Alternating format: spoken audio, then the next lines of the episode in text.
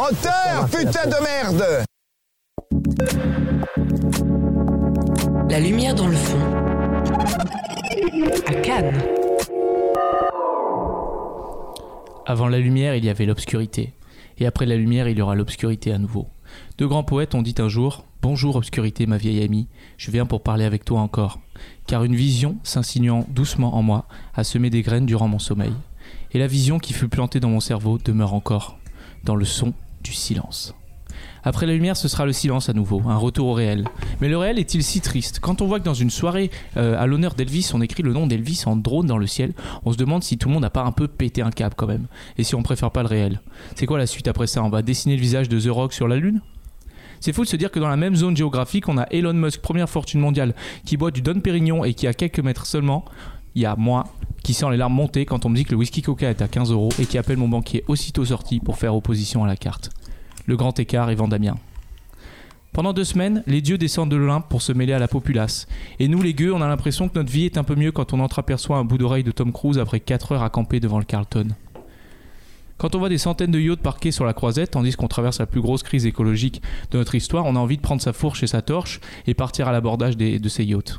Mais calmons-nous un peu et demandons-nous qui sont ces gens, qui sont ces idoles qu'on a mis en place, et est-ce qu'ils sont si différents de nous? Pensez-vous que Brad Pitt n'a jamais connu l'embarras d'un pélaché malencontreusement et qui stagne dans la pièce? Leonardo DiCaprio n'a-t-il jamais connu l'angoisse qui, nous prend à la gorge lorsqu'on tire la chasse et qu'on voit l'eau monter? Impossible. Car tout ça, c'est de la poudre aux yeux. Ici, tout est fait pour que le reste tout est fait pour que le rêve ne paraisse pas inatteignable, mais très difficilement effleurable.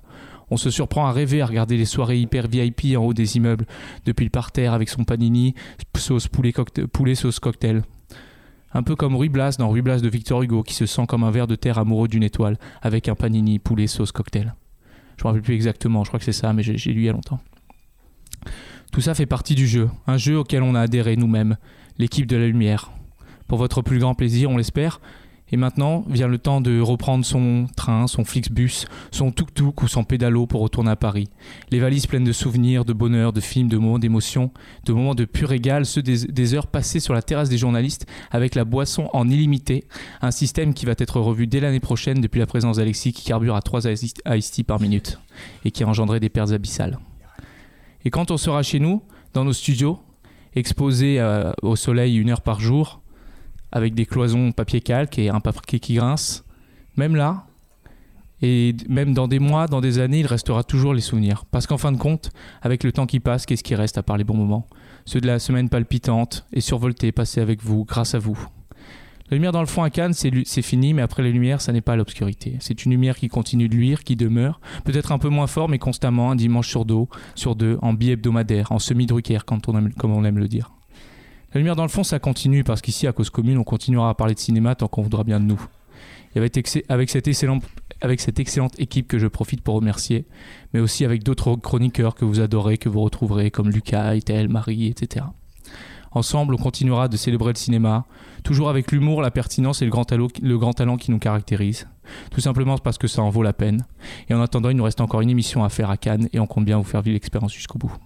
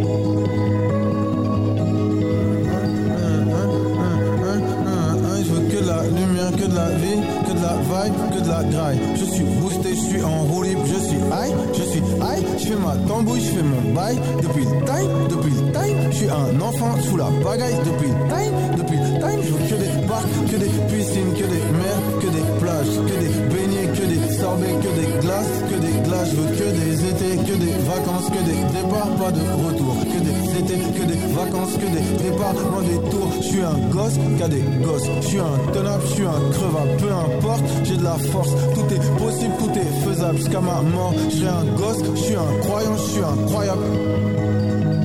Je suis un croyant, je suis incroyable. Que de la lumière, que de la vie, que de la vibe, que de la graille. Je suis boosté, je suis en roue libre, je suis high, je suis high, je fais ma tambouille, je fais mon bail. Depuis le time, depuis le time, je suis un enfant sous la bagaille. Depuis le time, depuis le time.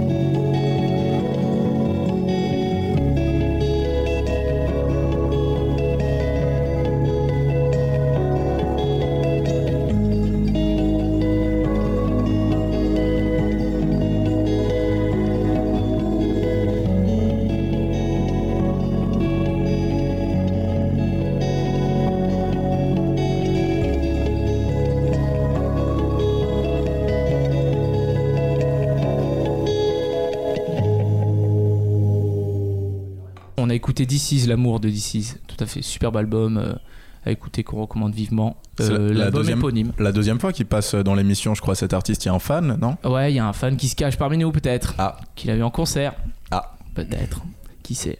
La personne que vous venez d'entendre, alors je vais présenter l'équipe, l'équipe de ce dernier jour. Alors pour ce dernier jour, on a préféré faire un peu revenir tout le monde, tous ceux qui étaient encore là, ceux qui n'étaient pas partis. Voilà, Alex il est parti malheureusement, on essaiera de le joindre peut-être un petit peu plus tard par Big téléphone. up. Et euh, Shout out. Euh, mais autour de la table, on a toujours un, expert, un ensemble d'experts très expertisés puisque nous avons notamment Khalid. Khalid, toi tu es critique, cinéaste et théoricien, spécialiste de la représentation du bœuf carotte dans le cinéma hongrois. Tout à fait. Bonsoir Khalid, ça va? Bonsoir à tous. Ça va pas trop déçu partir? Un petit peu, Un mais j'ai envie de me reposer quand même. Ok, je comprends. Nous avons aussi Léonie. Léonie, tu es critique, cinéaste, théoricienne et membre du jury de la sélection Un moyen regard cinéma et strabisme. Oui, tout à fait. D'ailleurs, il faudrait que je prenne rendez-vous chez Opticien. Euh, Léo, tu es critique, auteur, mec super sympa et aussi auteur de l'ouvrage. Si vous ne m'aimez pas, je ne vous sachez que je ne vous aime pas non plus. Miroir, miroir, c'est celui qui dit qui est toutes les techniques pour contrer un scandale. Oui, oui, un ouvrage euh, assez complet. Et puis bravo euh, pour le grand écart Vandamien, j'ai bien aimé dans Ah, le yes. texte d'intro. Ah, on entend un scooter qui passe dans la. On a aussi Alexis. Alexis, tu es critique, théoricien, président de la représenta- de l'association pour la représentation des dyslexiques dans le cinéma. oui, tout à fait. J'en suis certain même. C'était une imitation de dyslexique ça Ou du mec bourré en fait Le- L'émission, comme les autres, est réalisée par le super Baptiste. Baptiste, toi, tu es réalisateur notamment du podcast Elvis Presley, du du Giga- Judy Garland et autres célébrités mortes sur les toilettes. La grosse commission de la mort. Ouais, c'est ça. Super. Pendant un siècle. Parce que Elvis est mort sur les toilettes. Oui, Sur tout le à trône. fait. Ah Il est ouais. mort sur le toilette, Elvis, sur le, Oh. sur le trône. C'est le roi en même temps. hein. The King, le trône, Mmh. Ah ouais. grosse commission. Fin. C'est plus ou moins le, le- le- un résumé du biopic que je t'ai fait là. Hop, hop, hop. Tu m'étais en train de spoiler Je le suis en train de biopic. là. spoiler le biopic Ah. d'Elvis avec la super soirée. On peut en parler. J'en ai parlé un petit peu vite fait. Ouais, il y avait la méga soirée Elvis sur la croisette. C'était un, un peu la soirée canoise de cette semaine. euh, Ah, je pense que c'était la soirée de l'année dans le, dans, enfin en tout cas dans le monde à Les ce moment-là, infos, c'était la plus importante. Je pense Mhm. vraiment. On nous a dit qu'il y avait Leonardo DiCaprio, euh, Star. Jean-Pierre Castaldi. Ouais, il y avait Kylian Mbappé apparemment. mm. Donc euh, autant Ah ouais vous dire Il- Ashraf Hakimi, on n'oublie pas. Ashraf Apparemment, il y, Hakimi. avait- apparemment, il y avait Mimi Mati, mais personne l'a vu. Oh, la vanne des années Oh là 2000. là, oh après là les là. dyslexiques, les, les Oh là personnes là de là petite là. taille, mais Alexis, t'as toi-même ces deux handicaps. Allez, bam. Euh, inutile de vous dire que on a on n'a pas voulu y aller en fait. On a été invité, les miens dans le fond bien sûr. Relou. Mais on n'a pas voulu y aller. Franchement, euh, déjà Elvis, nous, on n'est pas hyper fan. On a pu se faire un Deddy Mitchell, le vrai king euh, du rock'n'roll. Alors que c'est vrai qu'il y avait des stars devant, mais qui se faisaient recal aussi. C'est vrai. Mm. Mais en fait, c'est ce que je disais tout à l'heure. Il y a une hiérarchie dans la star en fait. C'est-à-dire que Ah oui. nous, on est tout en bas. Mais après, il y a les stars françaises Enfin, qui nous regardent avec mépris. Parce que déjà, moi je trouve qu'il y a une hiérarchie dans les stars, dans l'équipe là, je trouve déjà. Ouais, c'est vrai, tout à fait. Enfin, il, y a des, il y a des gens qui sont un peu plus de fans que d'autres, peut-être, Alexis, c'est ça que tu veux dire. Euh, et donc, je disais, ouais, il y a, il y a- il y a les, il y a les, les stars françaises qui regardent le- les gens normaux comme nous avec mépris. Mais après, les stars françaises se font regarder comme avec mépris par les stars américaines. Et après, je pense que par contre, pour l'instant, c'est ce qu'il y a de plus haut. Je pense que, à part si on Ah commence ah. à avoir des stars Au- extraterrestres. Au-dessus des stades, il n'y a personne, c'est Ouais, c'est les States. bah, en vrai, en, en termes de divertissement mondial, je pense que non, il n'y a pas. Moi, je pense qu'il y a quelque chose au-dessus. Mais bon, ce sera Ah peut-être ouais. euh, dans une autre émission. Si tu l'aborderas dans ton Dieu. podcast euh. Croyance et Les Voie lactée. Ouais. Qui dit Ah, là, il était dans un bail complotiste plutôt en fait. Ok, j'avais pas capté la vanne. Eh oui, c'était ça. J'ai dû préciser après. Euh, nous, de toute façon, même si on avait voulu aller à la, la soirée Elvis, on n'aurait pas pu, puisqu'on avait la projection de Stars at Noon, euh, qui était présentée en sélection officielle euh, à Cannes. Il y a Alex qui était dans, le- dans la salle euh, en présence de la réalisatrice Claire Denis. Mhm. Nous, on était dans la salle en- avec tous les journalistes, Ouais, on peut t'en entre confrères. Mhm. Euh, donc voilà. Alex a donc fait la montée des marches euh, avec C'est vrai, tout à Ouais. fait. Mais on essaiera de joindre tout à l'heure Alex pour qu'il nous Je raconte me un peu ça. d'ailleurs, est-ce que dans, dans ces projets-là, il y a aussi le jury qui est présent? Mais non, il me semble que non, non, le jury, je pense Ah qu'ils ouais, ont leur propre jeu euh, dans leur chambre d'hôtel directement. Ah, dans le lit. Avec un lecteur Sur un DVD. iPad. Avec euh, en- le son, c'est une UE Boom 2 euh, 2007. Placement de produit. Ouf, un petit peu. Euh, Partenariat peut-être bientôt plutôt. Stars at Noon, qui est donc le 16e film de Claire Denis, euh, qui, est sélectionné- qui avait déjà connu la sélection en compétition officielle avec son premier film Chocolat en 1988. Là, c'est Mhm. le retour donc, de Claire Denis. euh, Mais pas, sélection. pas en compétition par contre. Si, en, sélection, en compétition officielle. Ah, ok. Ah, pour ouais. moi, c'était la première fois. Pour moi, elle était en sélection. Pour toi, tu te trompes. Non, je rigole. Bah, on ira vérifier, mais et moi, ce que j'ai vu sur le site officiel de Cannes, dans le mail que Thierry Frémaux m'a envoyé pour préparer l'émission, euh, Amitié Thierry à la fin, euh, dit que son premier film était en compétition officielle déjà. Ça arrive des premiers Ouais. films en compétition officielle. C'est des très très bons premiers films. C'est vrai que c'est assez assez rare, hein. Euh, euh, donc le synopsis, je vais le donner tout de suite. C'est un film euh, français, enfin de, de réalisatrice française, mais avec des acteurs américains, qui se situe au Nicaragua. Donc voilà, là il y a un peu de tout. C'est un scénario de Claire Denis avec Léa Missus aussi, dont on a parlé, qui avait son film 5 Diables qui était présenté à la quinzaine des réalisateurs, Mhm. et un autre scénariste s'appelle Andrew Lidvack. Voilà. Mhm. Euh, Donc c'est adapté. c'est adapté d'un livre de Denise Johnson, exactement. Euh, Léo, très bien joué. Tu me lances et je rebondis tout de suite. Ça y est, c'est l'expérience qui parle. On devient enfin euh, des professionnels au bout de cinq émissions. Incroyable. Et on le restera. Une jeune journaliste en détresse, américaine en détresse, bloquée sans passeport dans le Nicaragua d'aujourd'hui, en pleine période électorale, rencontre dans un bar d'hôtel un voyageur anglais. Il lui semble être l'homme rêvé pour l'aider à fuir le pays. Elle réalise trop tard qu'au contraire, elle entre à ses côtés dans un monde plus trouble, plus dangereux.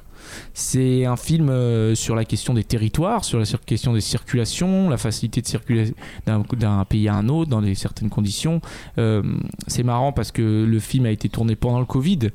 Et il y a aussi cet élément-là qui rentre en jeu, la difficulté de passer d'un territoire à l'autre par le Covid. Il faut faire des tests, des, des vaccins, tout ça. Et euh, donc on suit ce personnage interprété par Margaret Qualley, Mhm. qui est une super actrice, Ouais. euh, qu'on apprécie beaucoup. euh, Qui, qui, qui- euh, qui est une fille de, je sais pas si tu sais. de oui, je sais, de Andy McDowell. Mais moi, j'en ai marre qu'on dise les filles d'eux, donc je le dis plus. C'est vrai, je comprends. Je les laisse exister. Et les fils d'eux. Mm. À part les fils d'eux. Non, je rigole, pardon, je la ferai pas cette vanne. Euh, c'est aussi avec euh, Joe Alwyn, qui interprète donc ce jeune anglais. Joe Alwyn, qui est le fiancé d'une superstar de la musique. Est-ce que vous savez qui c'est? J'ai- j'ai- C'est vrai, vous avez? Ouais, mais alors c'est marrant parce qu'on dit pas les fils d'eux, mais par contre on dit clairement On dit le people. Taylor Non. Swift. Ah, exactement, super. Taylor Swift qui était sûrement à la soirée Elvis parce que tout le monde était à la soirée Elvis. Il y avait même Vladimir Poutine. Ah ouais. Ouais, c'est vrai. Euh, Qui a reçu son petit carton d'invitation. aussi son petit carton Elvis. C'était lui les drones en fait. On s'est fait filmer en même temps que. Euh, donc c'est aussi un film moi qui m'a fait penser. Je sais pas si vous, vous connaissez un film qui s'appelle Charade de Stanley Donan. Parce que c'est aussi un film sur la confiance dans le couple et aussi la confiance euh, avec les étrangers, à qui on donne sa confiance quand on rencontre des gens. Est-ce qu'il faut se méfier, surtout dans les pays où la situation est un peu complexe? Euh, là, constamment, euh, nos certitudes vont être un peu mises en doute. On va, on va un peu douter sur les, sur les, les intentions des personnages, sur qui ils sont vraiment. Et c'est un peu ça dans, dans Charade, bon, d'une manière beaucoup plus comique, avec euh, notamment euh, Cary Grant et. C'est aussi dans un pays euh, étranger. Ils sont. Il y a aussi une affaire comme ça de, de frontières, de. de non, oui, tout à fait, bah Ouais. c'est en France. Ah ok. C'est à Paris. et oui. Ah. Et ils sont bloqués à Paris. Non, non, non, en fait, euh, oui, c'est un peu ça. Bon, tu m'interroges, donc du coup, je passe pour un con parce que je l'ai vu il y a longtemps. Non, mais c'est aussi, en fait, euh, le personnage de, de, de Audrey Byrne euh, a des difficultés de passeport aussi, pareil, euh, Mm. puisque son mari part avec toutes ses affaires et donc Mm. son passeport, donc elle est coincée. Elle s'en remet à Cary Grant, qui est un, un coup un agent, un agent secret, un coup un homme sans histoire. En fait, on sait jamais Mm. vraiment qui Ouais, c'est. des mystères sur l'identité quoi de, Ouais. de ces personnages. Beaucoup de rebondissements. Euh, un film qui a un peu. euh, qui a un peu dans les retours presse qui a un peu divisé hein. il y a c'est pas non plus euh, unanime Alex il nous disait euh, que les applaudissements ils n'avaient pas été très très longs nous ils ont été inexistants en salle presse mais je Ouais, pense qu'en presse euh, il y avait un petit peu ouais. Moi, des fois, ça applaudit. Quand le film est très très bien, ça, ça applaudit pendant longtemps. Là, c'est vraiment, il y a eu 10 secondes d'applaudissements assez, assez tièdes quand même. Mm, Mm. Effectivement. Il y a eu beaucoup de, beaucoup de, pardon, de, de bons retours, je crois, quand même, sur l'actrice euh, principale. Ouais. Euh, Il y a pas mal de Mm. gens qui parlent euh, d'elle pour le, le prix de- l'interprétation d'interprétation, mais bon. Khalid qui fait des bruits de, Bah, il y a de la suspicieux. concu, il y a de la concu Il y a de il y a la de très bons acteurs très très bons acteurs notamment dans un film où- dont on parlera plus tard. ça fait oui ah bon? Brièvement. ah oui ok ok, ok. Euh, et euh, qu'est-ce que je disais du coup?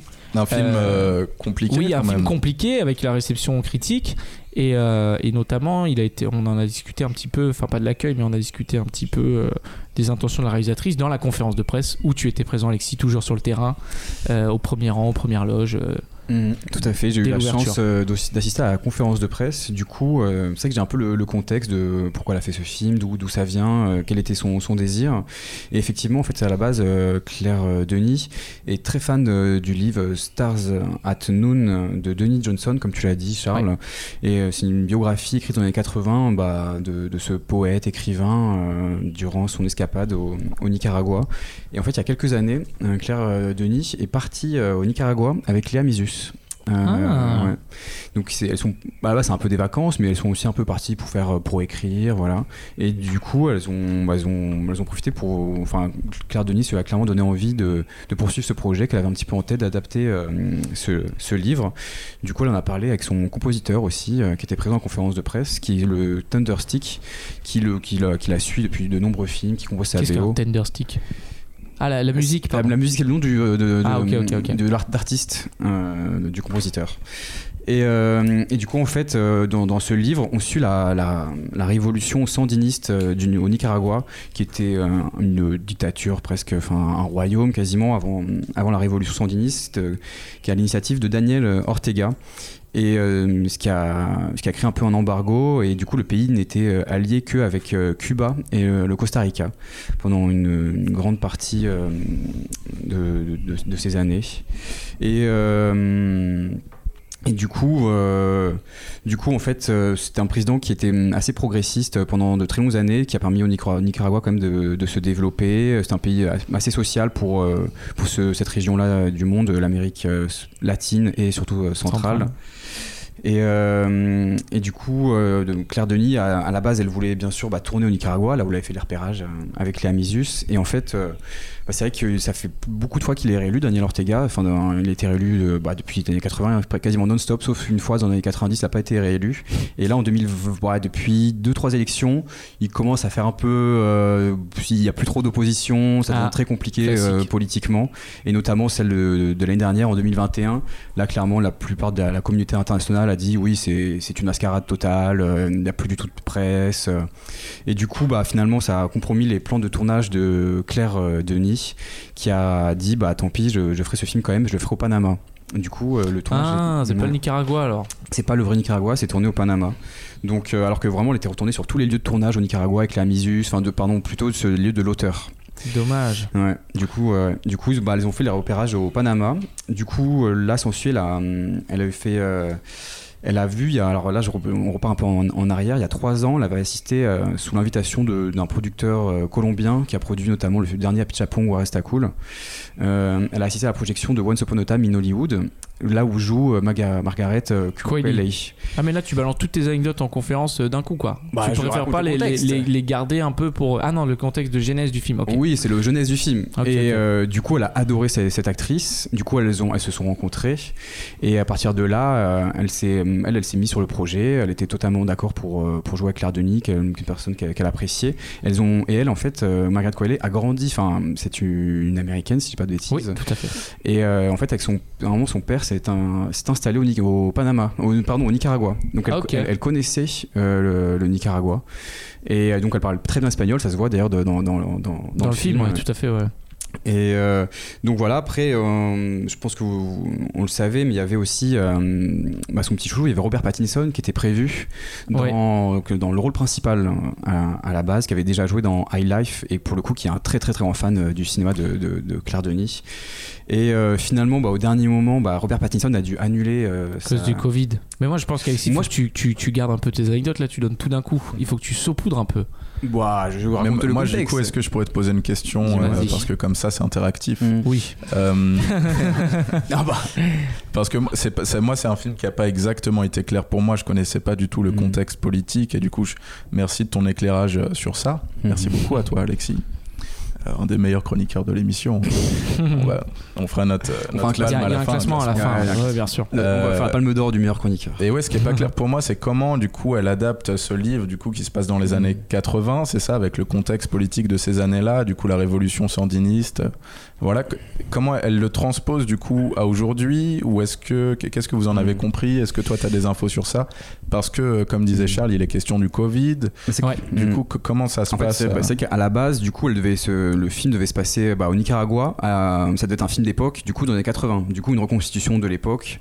Sauf que, bah, vu qu'elle pouvait plus tourner au, Nicaragua, vu que c'était un- c'est devenu vraiment un état totalitaire, c'était plus possible. En plus, euh, au niveau Covid, il a, ah, vraiment, c'est un des pays qui a plus mal géré le Covid euh, sur Terre. Du coup, elle a décidé, bah, finalement, je vais le faire au Panama et je vais intégrer, je vais le faire à, à l'époque.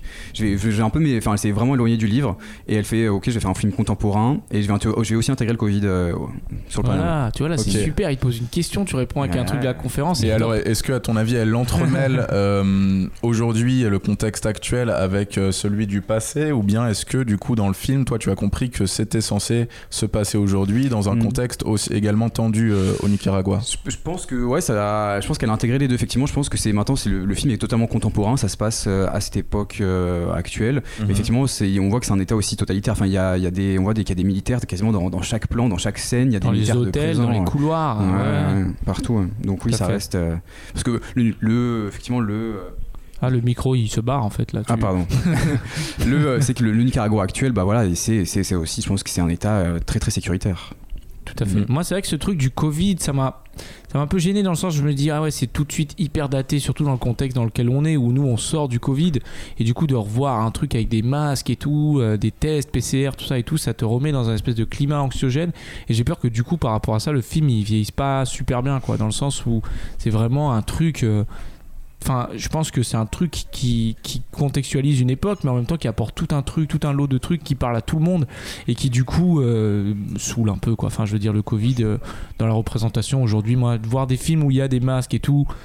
C'est, peut-être un peu tôt peut-être pour voir des films comme ça ou mais, mais c'est vrai que ça, ça me dérange parce que je me dis euh, c'est les gens ils ont envie de pas- passer à autre chose de penser à autre chose quoi et on, on les remet on les replonge dans ce contexte un peu anxiogène euh, Ouais. Léonie Non, bah ouais, moi pour le coup, c'est ça, je, trouve ça assez euh, pertinent en fait, qui est, ces masques, parce que parce que le, le film parle beaucoup de d'espaces euh, vides aussi, de c'est enfin c'est aussi Ouais. une, enfin à la fois c'est euh, c'est une, une échappée, et en même temps c'est une errance. C'est une errance, les personnages sont, sont euh, bloqués dans un pays, ils essayent d'en partir et en même temps, voilà, ces couloirs, oui, il y a des militaires, mais en fait les couloirs sont vides. Enfin, il y a quelque chose d'assez vide dans, dans ce pays avec peu de peu de, de personnages, euh, enfin on voit assez peu de personnages, et alors que la ville paraît, euh, paraît vaste. Euh, et donc à l'inverse, je trouve que in- inclure le Covid là-dedans, ça, ça renforce un peu ce- cet effet de, de vide total. Voilà, les, Mm. les bars sont, sont désertés. ouais bien sûr en fait, on fait finalement assez peu de rencontres, donc les, les- le peu de rencontres qu'on fait sont très fortes. Euh, et, et ce qui, euh, oui, ce qui, ce qui ce qu'on pouvait retrouver aussi un peu au moment du Covid. Enfin, je sais pas, les, les rues étaient tellement désertes que Ouais, finalement, une sûr. personne que tu croises, euh, tu t'en souviens forcément plus que quand tu croises une foule. Et au-delà de ça, je trouve que oui, l'époque du coup en devient un peu confuse. Et, et en même temps, pour moi, le, le film, c'est aussi ça. C'est quelque chose de- qu'on comprend peu. Euh, on comprend peu où on, en- on est, on comprend peu le temps que, que ça prend, euh, on comprend Ouais. peu les enjeux euh, des personnages. Et en même temps, c'est ce qui, c'est ce qui rend le film aussi, euh, aussi flottant. euh, voilà. Khalid Ouais, bah déjà, je suis, je suis d'accord avec Léonie. L'histoire du Covid, c'est vrai que l'image, quand on voit des masques, des tests PCR, c'est un peu, c'est un peu daté. On n'a pas forcément envie de voir ça, mais ça apporte. ah la oui c'est notion- la thématique quoi mais ça apporte beaucoup à la notion de vide. C'est vrai que moi, j'ai apprécié dans le film euh, voir ces personnages se balader dans des endroits vides. Ils vont dans des bars, il y a, y a- il y a personne, mais ils peuvent commander comme si le bar euh, marchait totalement normalement. Ils cherchent des gens, ils errent beaucoup.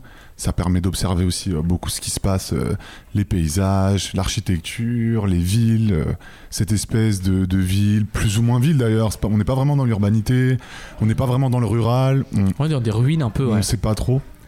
Et, euh, et après, je voulais revenir aussi du coup sur ce que tu dit Alexis.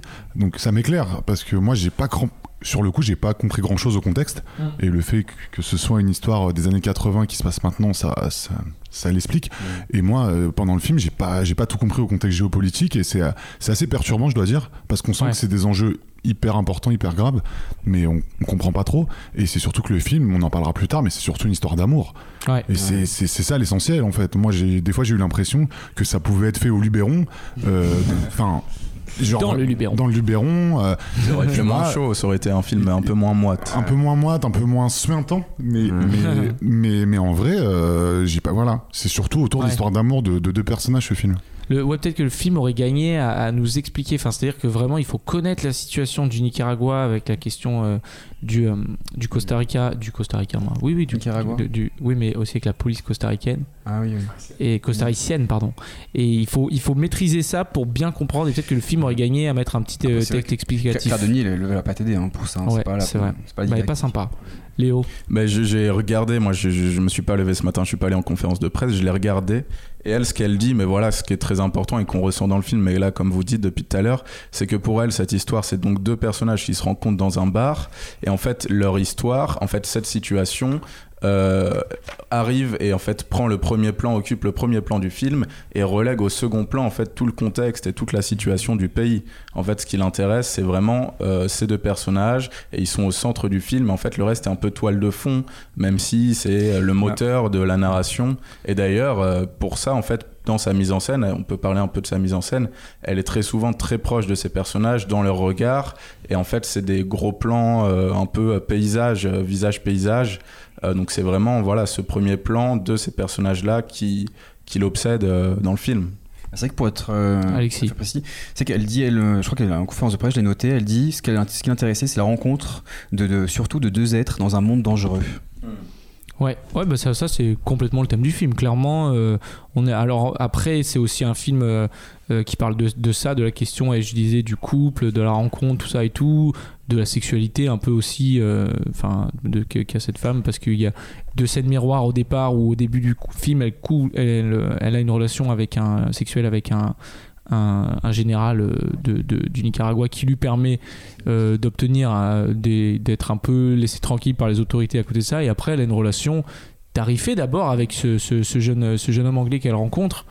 Et en fait au fur et à mesure ça va être des relations sexuelles moins intéressées plus passionnées quoi. Léonie Oui, oui, justement, euh, bon, je pense pas qu'on spoil énormément euh, quand, on précise effectivement qu'elle a des, relations sexuelles tarifées, enfin, ou alors toujours euh, intéressées.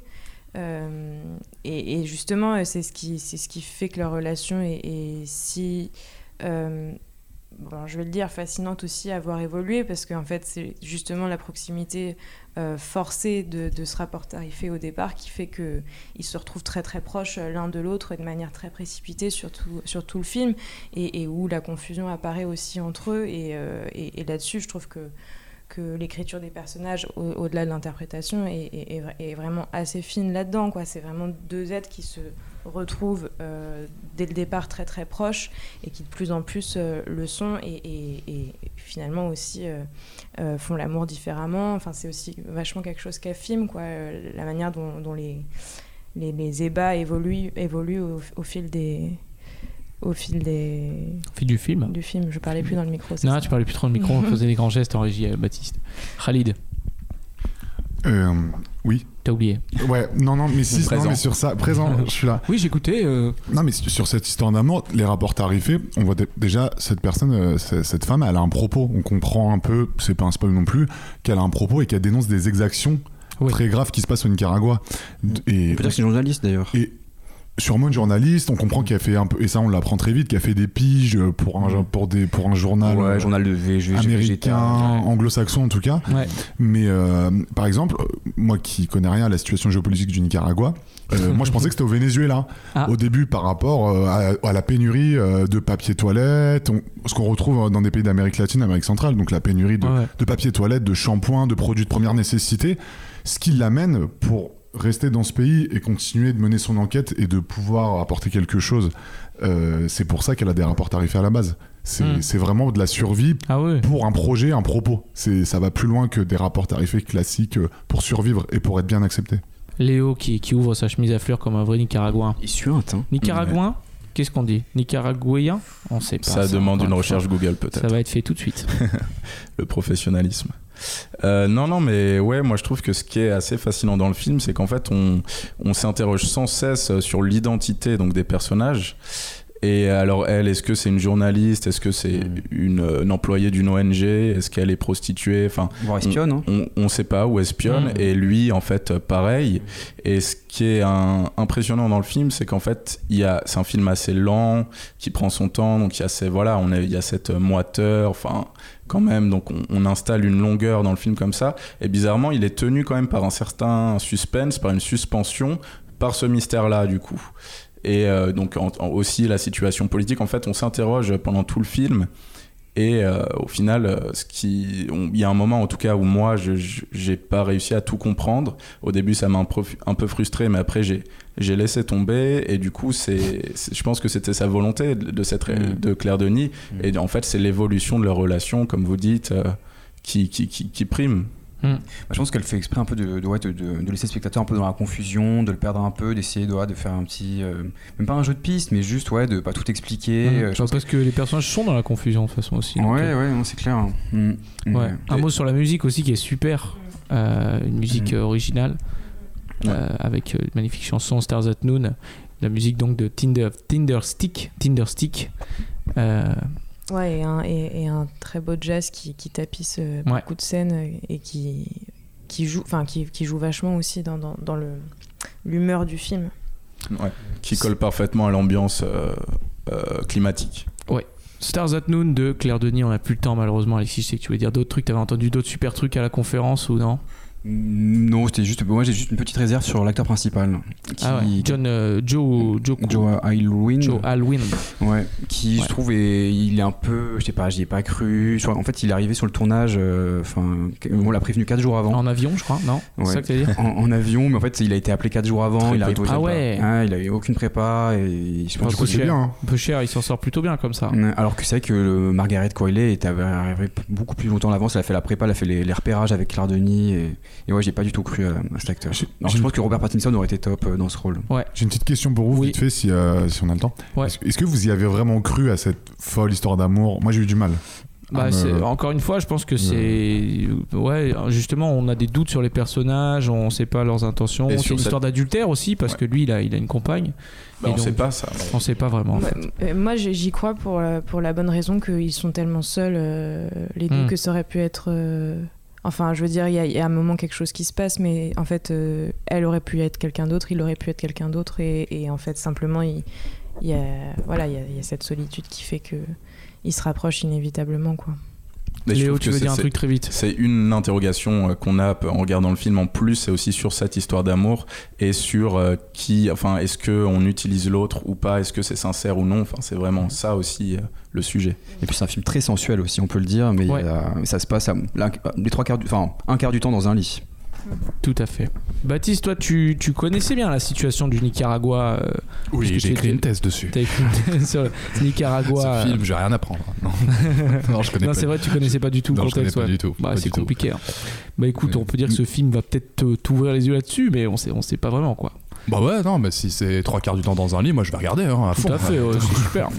Mais euh, est-ce que ça t'a donné envie? Toi, tu l'as pas vu celui-là? Si, si, ouais, vous m'avez bien donné envie de le voir finalement Ah. parce que j'ai lu euh, le synopsis euh, enfin, Officiel. quand tu m'as dit que ça allait être traité dans l'émission et tout. Je disais, mais pourquoi il s'impose un truc comme ça quand tout ça dure 3 heures C'est n'importe quoi? Ouais, C'est très long par contre. Non, c'est super 2h20, ouais. Oui, bon, ouais, ouais. Ressenti Et, euh, 5 heures. hein, quand Et même, en que vous entendant parler, finalement, bah, peut-être que ça vaut le coup de regarder c'est- ça.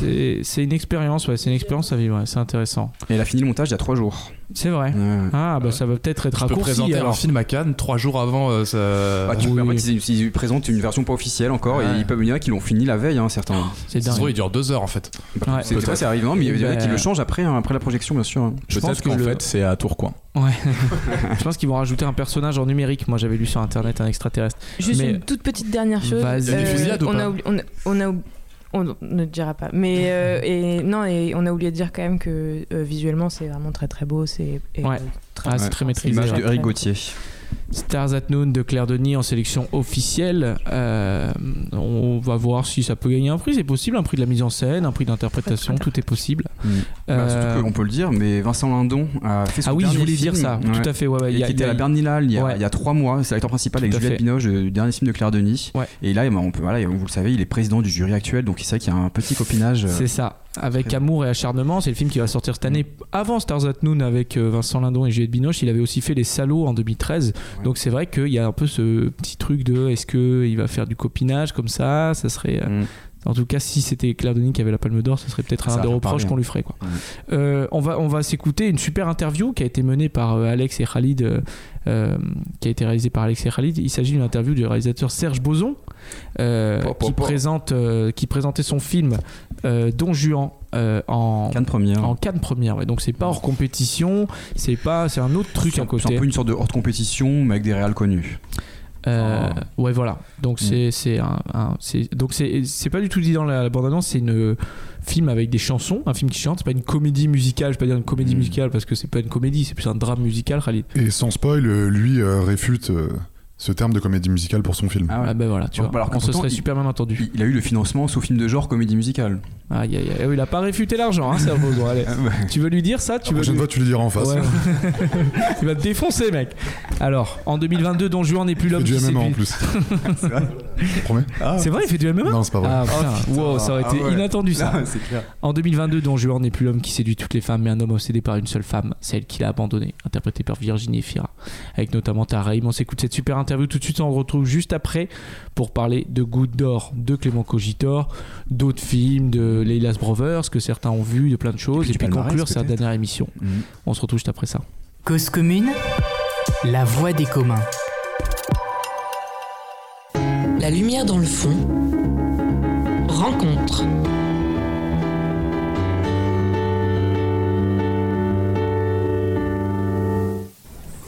Bonjour Serge Boson, merci de nous accorder cet entretien. Euh, bah pour commencer, moi j'aurais voulu qu'on revienne un petit peu sur, euh, votre euh, parcours.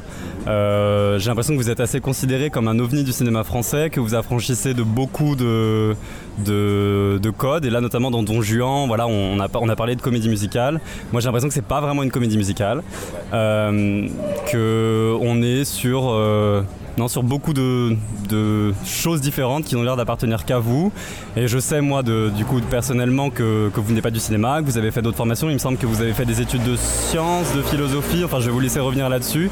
Donc voilà, comment, quelle a été le- l'entrée pour vous dans le cinéma? Quel point de vue vous avez? Je connais aussi un peu vos influences euh, américaines, françaises, que la nouvelle vague, c'est quelque chose qui vous a beaucoup influencé. Euh, voilà, revenir un petit peu là-dessus sur votre parcours.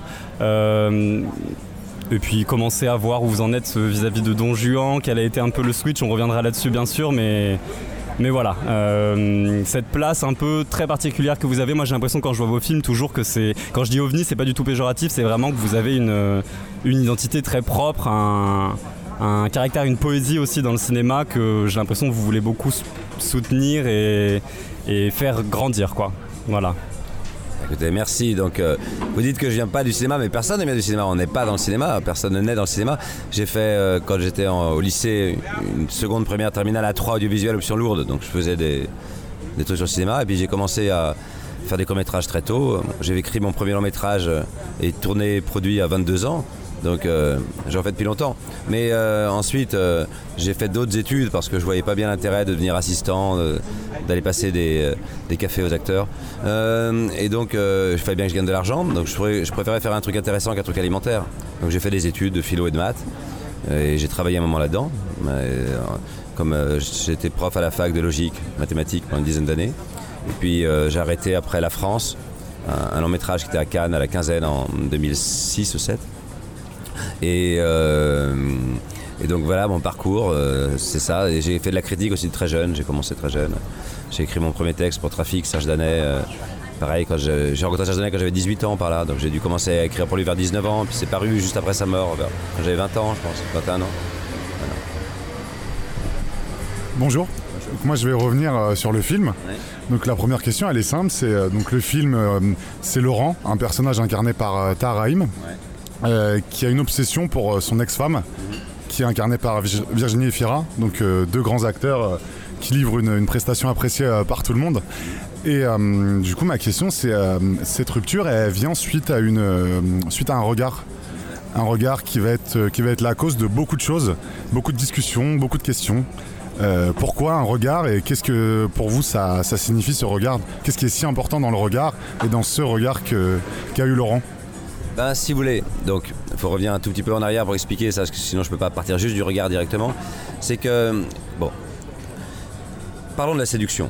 Donc un homme qui séduit une femme, normalement il va lui parler, il va lui proposer, je sais pas, des cadeaux, une virée à Cannes, une soirée euh, majestique, ou sans plaisanter, il va, va lui parler, c'est de la, la- la draguer, disons.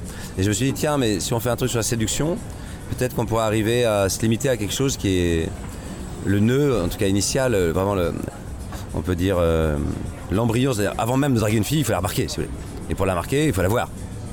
Et ensuite, peut-être, je me suis tiens, on pourrait se concentrer juste sur ce moment-là, le tout début. Qu'est-ce que c'est que de voir quelqu'un, la regarder, de la découverte Et je me suis peut-être qu'on pourrait arriver à faire un film entièrement sur un regard. C'est-à-dire qu'au lieu de faire un film, si vous voulez, comme il y en a eu 500, où tu as un mec qui trompe sa copine, des histoires d'adultère, des histoires de coucherie, peut-être qu'on pourrait arriver à faire un truc sur presque rien. C'est-à-dire, est-ce que des fois, tu peux être trahi dans un couple et parce que ton copain couche avec une fille ou pas, mais, qu'est-ce qui se joue quand la confiance peut se perdre sur presque rien? Le minimum possible, c'est-à-dire. qu'il faut chercher le minimum. monsieur. Le minimum avant de draguer une fille, c'est un la voir, et le minimum aussi pour perdre la confiance, ça serait la même chose. C'est-à-dire, faut trouver un regard qui serait à la fois le, point de départ. Forcément avant de séduire quelqu'un, et aussi le point d'arrivée, c'est-à-dire ce qui fait basculer. Donc comment faire du point d'arrivée et du point de départ la même chose. Comment faire du point de départ le plus petit possible, ce qui est à la fois le point d'arrivée, c'est-à-dire ce qui fait basculer la confiance. Donc cherchez si vous voulez quelque chose de très ténu, parce que le film est, assez ténu narrativement, il n'y a pas 4000 rebondissements, il se passe pas 400 trucs. Donc c'est sur une matière assez ténue, peut-être même un minimum narratif, disons, mais qui j'espère, en tout cas c'est mon vœu, mon ambition, mon rêve, ou mon, ou mon délire, si vous voulez, ou mon aveuglement, trouver comment ce minimum pourrait presque se convertir en un maximum. Parce que là, par la musique, par exemple, au lieu de dire si je vous dis moi, je pense à elle, c'est quatre mots, ou je souffre, deux mots, euh, je m'en sors pas, quatre mots, mais donc ça s'arrête très vite. C'est-à-dire qu'avec une chanson, ce qui prend quatre mots, prend plus de mots, donc c'est plus long, et puis c'est pas seulement que c'est plus long au sens qu'on regarde ça, montre, mais que du même coup on peut déployer le chagrin de quelqu'un par une chanson. On peut lui donner une sorte d'écrin, pas seulement musical, bien sûr il y a le plaisir possible en musical, mais aussi comment trouver une manière d'avoir un film qui est très petit au niveau de ce qu'il raconte, mais par contre où on essaie d'aller fouiller dans les émotions par le chant justement. Parce que contrairement aux comédies musicales, je suis d'accord avec ce que vous disiez tout à l'heure, qui sont en général plutôt des promesses d'euphorie communicative, ce sont des choses assez collectives, assez, qui extériorisent. Par exemple, vous faites un mouvement, le serveur derrière vous fait un mouvement, le mec qui passe derrière vous fait un mouvement, le mec à scooter, et hop, ça devient un ballet. Donc c'est comme en général une manière de faire des relais qui permettent de transformer un truc individuel en un truc collectif. Moi, c'est l'inverse. Euh, C'est-à-dire, euh, les scènes musicales sont des scènes au contraire où on plonge dans l'intimité de quelqu'un, presque on plonge dans ce qu'il a de plus bloqué, dans ce qu'il a de plus sombre, dans ce qu'il a de plus douloureux, et on reste dans ce qu'il a de plus intérieur. Donc c'est plus une promesse, disons, de, détresse et de douleur purement intime qu'une promesse d'euphorie collective, communicative. Donc en ce sens-là, c'est pas du tout une comédie musicale. Voilà. Euh, Il y a juste des chansons comme il y en avait dans La France, un film que j'ai fait, comme il y en avait dans Mods, un film que j'ai fait. Même dans Madame il y a une scène de rap hein, qui est aussi faite en son direct. Donc disons, euh, moi j'ai l'impression de continuer un travail propre, personnel. Et les gens peuvent parler de comédie musicale parce que ça chante, ok, mais si vous voulez, dans Rio Bravo, euh, Ricky Nelson il chante, c'est un western. Dans les films de guerre russe, il y a des gens qui chantent. Donc au fond, je pense que je vais assez loin de la comédie musicale classique, même si c'est un genre que j'adore. hein. Moi j'adore les films de Fred Astaire, de George Rogers, les, films de Minelli, de Stanley Donen, enfin je vais pas faire des listes de cinéphilie, mais c'est vrai que je pense pas que le film soit réellement inspiré par ça. C'est un film euh, sur un héros un peu hanté, un peu dangereux, on sait pas. C'est-à-dire, moi j'aime bien cette idée, est-ce qu'il est dangereux, est-ce qu'il est juste triste, est-ce que c'est juste du chagrin, ou bien est-ce que c'est quelqu'un qui a une forme d'addiction quand même? Excusez-moi, et justement par rapport à ce danger, euh, dans l'approche qu'il a vis-à-vis de. On va pas trop en dire sur le film, mais il a une approche particulière quand il va vers certaines femmes. Euh, Est-ce que cette dangerosité, on, peut la remarquer dans son approche? Parce que, par exemple, moi j'ai eu l'impression que dans cette approche-là, il, il pouvait des fois paraître un peu gênant, un peu aussi du coup dangereux. Je reviens sur dangereux. C'est aussi corporel, c'est. Ouais, j'aimais bien l'idée que, comme encore une fois, l'idée de se. De ne pas avoir besoin de superflu, c'est-à-dire pas le danger vient pas qu'il va insulter, qu'il va dire, c'est juste sa manière de regarder, d'approcher juste son corps par exemple, comment il se déplace, comment il, va se poser à côté de quelqu'un qui est au téléphone, comment il va s'approcher de quelqu'un. Ben, J'aimais bien l'idée de, disons, de faire une sorte de don Juan inversé, parce que normalement don Juan, c'est quelqu'un qui est dans la conquête, lui il est dans l'abandon, il est abandonné au début, au milieu, à la fin. Euh, Don Juan il salue toutes les femmes, lui il se prend des vents quasiment constants, à part au tout début. Don Juan, par définition, c'est quelqu'un de manipulateur. Alors lui, il n'est pas manipulateur réellement, il est plutôt sincère. Ensuite, Don Juan, c'est un menteur professionnel. Lui, il n'est pas vraiment menteur, il est plutôt démuni. Alors vous allez me dire, mais à force qu'il n'y ait plus de rapport avec Don Juan, pourquoi pas appeler ça, je sais pas, euh, Superman, Emmanuel Macron, ou bien, ou, ou bien ce que vous voulez, Thierry Frémaux Euh, Non, c'est qu'il y a quand même un petit rapport, c'est l'obsession. Le fait qu'il ne pense qu'à ça, qu'il regarde que ça et qu'il regarde les femmes. Il les regarde de manière non anodine. Il les regarde dans un bon restaurant, on dirait qu'il plonge dans le regard de la fille, qui... il y a un truc un peu prédateur, quoi. Donc j'aimais bien, c'est travailler ça, mais encore une fois, sur le minimum. J'aime bien l'économie au cinéma, c'est-à-dire quand on n'a pas besoin de faire 400 trucs pour que ça marche, essayer de faire le plus maigre possible, quitte à être sec même, hein, mais en cherchant comment, juste, je te dis, un regard, juste un regard, ou juste une manière d'approcher une femme, sans même lui parler, juste s'approcher d'elle. Ben, Qu'est-ce qu'il peut avoir de, bizarre, d'un peu inquiétant, qui me met mal à l'aise? Et chercher un personnage masculin avec lequel on n'a pas forcément d'empathie, ce qui paraît un peu trouble, on apprend encore de films qui, qu'il est lié à un suicide d'une de ses anciennes amies, des choses assez graves et ça, mais pas en même temps quelqu'un qu'on méprise. Travailler une sorte de, de zone d'ombre. C'est pas le représentant de la toxicité masculine, si vous voulez. C'est pas un film qui vous dit ah les hommes sont des prédateurs, les femmes sont des victimes. Non, mais j'aimerais qu'on soit à la fois touché par lui sans être forcément en empathie. Ce qui est toujours le plus intéressant au cinéma. Si vous êtes touché par quelqu'un, mais vous êtes en empathie, bon, c'est facile.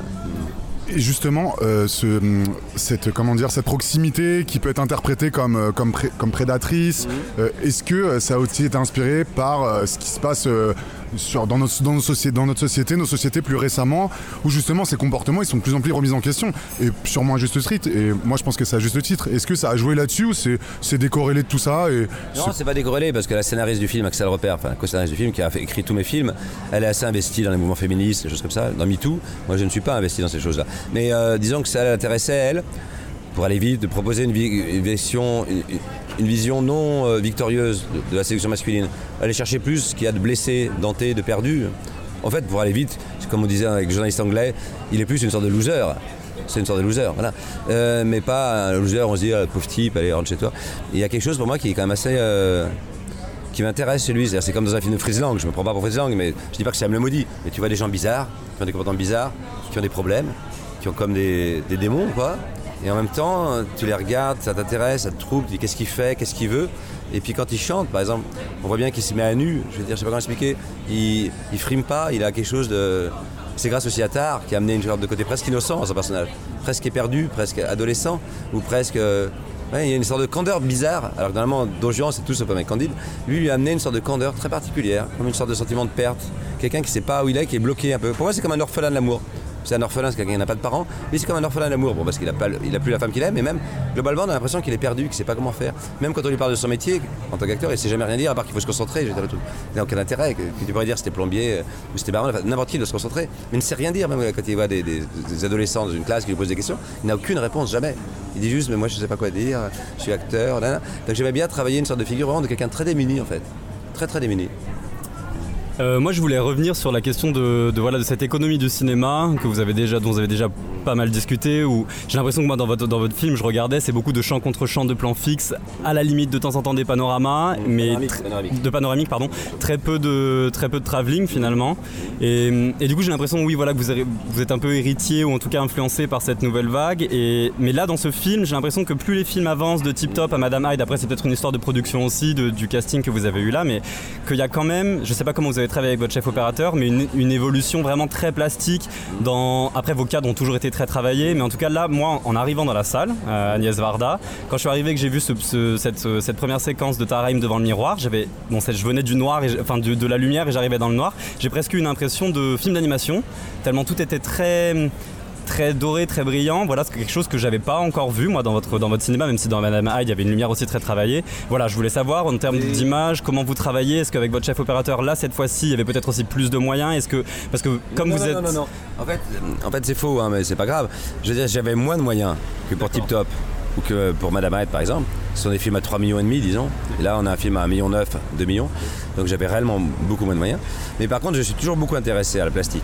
La différence, c'est que tous mes autres films, depuis le début, L'amitié, Mode, La France, Hip Top, même les, les, je sais pas, les téléfilms, même, là, même les clips, c'était ma sœur, Céline Boson, qui faisait l'image. Et là, pour des raisons personnelles, elle n'a pas souhaité le faire. Donc j'ai travaillé avec Sébastien Buchmann pour la première fois, même si je le connaissais bien, parce que j'avais fait un documentaire sur Kelly avec lui. Il travaille dans le film d'Axel Repère, le film de Pierre Léon, le film de Jean Fit aussi. Je le connais depuis 25 ans, si vous voulez. Mais euh, la différence, si vous voulez, c'est qu'avec ma sœur, en général, on travaille une lumière qui est très stylisée. Euh, et là, elle est stylisée, mais elle joue un peu plus sur la lumière naturelle. Voilà.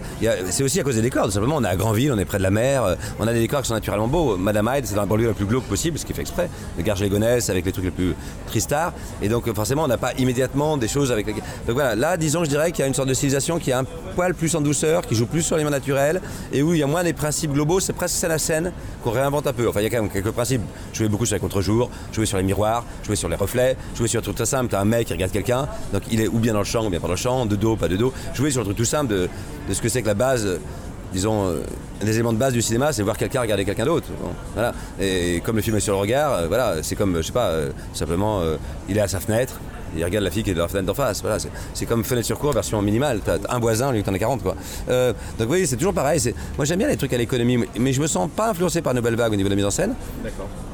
J'adore la nouvelle vague, mais moi, je peux me tromper, mais pour moi, j'estime que mon découpage vient beaucoup plus, même si c'est un poil plus claquant, un poil plus sec, un peu plus elliptique, mais pour moi, c'est bien plus, je pas, de Hawks, de Ford, de Walsh, de Preminger, de, de Fuller, de Douane, euh, de Lumer, de, de- voilà, de, Lang, de, tout le cinéma classique hollywoodien, où c'est globalement assez sec. Il y a peu de travelling, sauf quand ils sont indispensables. Et euh, il n'y a pas de caméra sur l'épaule, c'est assez peu découpé. Il y a une espèce de rigueur où on ne va pas changer de plan pour changer de plan en disant faut aérer les spectateurs. Non, s'il y a une seule action, par exemple, pour être concret, s'il y a un Chamfort qui joue au piano, il est assis une chanson, ben pourquoi aller chercher ailleurs? On le filme et puis tant qu'il n'a pas fini la chanson, on, on laisse le plan, un plan. Et ça, pour vous, c'est aussi. euh, Est-ce que c'est une manière aussi de faire de la, je dirais presque de la politique de l'image? Est-ce que pour vous, vis-à-vis justement d'aujourd'hui, de, tous les gens qui sont tout le temps avec des steadicams, des travelling, est-ce que pour vous aussi cette économie de l'image, elle a, elle a quelque chose dans la poétique de l'image, quelque chose de politique, davantage d'ailleurs que justement de, de parler, comme vous disiez, vous n'étiez pas forcément investi dans les mouvements MeToo et tout. Est-ce que pour vous, c'est aussi par là que ça passe dans, Oui, le- parce que dans le je trouve métier toujours qu'il faut être pertinent sur ce qu'on sait faire. Pourquoi je vais parler de, je sais pas, est-ce- qu'est-ce que j'ai intéressant à dire sur l'Ukraine, par exemple? Moi, je me sens pas euh, légitime là-dessus, si vous voulez. Je peux, je en parler, bien sûr, comme on parler chez son voisin, mais en parler publiquement, non. Moi, je préfère, euh, là où je me sens légitime, c'est mon travail, voulez. ce que je travaille, c'est ce que je travaille, ce que je travaille vraiment, par exemple, la mise en scène. Et donc, pour moi, oui, évidemment, c'est, c'est pas un film provocateur, si vous voulez, comme Tip Top, qui était clairement provocateur, parce que c'est un côté, euh, dans la manière de traiter le racisme, des choses comme ça. Madame a des dimensions provocatrices. Pour moi, ça, c'est un film, pour la première fois, c'est un film d'amour, je n'ai jamais fait. Pour moi, c'est plutôt un film ro- romantique, en un sens sombre, triste. Mais par contre, c'est vrai qu'il y a une volonté. De dire qu'on n'est pas obligé de faire comme tout le monde et puis qu'on n'a pas besoin de, filmer comme sur YouTube, TikTok, avec des caméras qui bougent dans tous les sens, des plans qui s'arrêtent tous les deux secondes, qu'on on peut... C'est pas faire contre les autres, mais essayer de se voir où peut être encore une simplicité possible. Une simplicité, par exemple, comme je pour la séduction, c'est déjà se demander qu'avant de draguer une fille, comment tu la regardes. Pareil, une simplicité de se dire, euh, tu fais un film d'amour, euh, est-ce que tu as besoin de beaucoup de choses? Non, un film d'amour, un homme, une femme. Tu veux faire un film d'amour homosexuel, pourquoi pas Mais je il faut deux personnes quand même. Sinon, c'est quelqu'un qui se c'est pas un film d'amour, c'est autre chose. Mais voilà, il faut deux personnes, disons, pour un film d'amour. Et puis, juste, moi, ce que j'étais en plus, c'est Alain Chauffeur, c'est-à-dire la figure du père. Un homme, une femme, un père.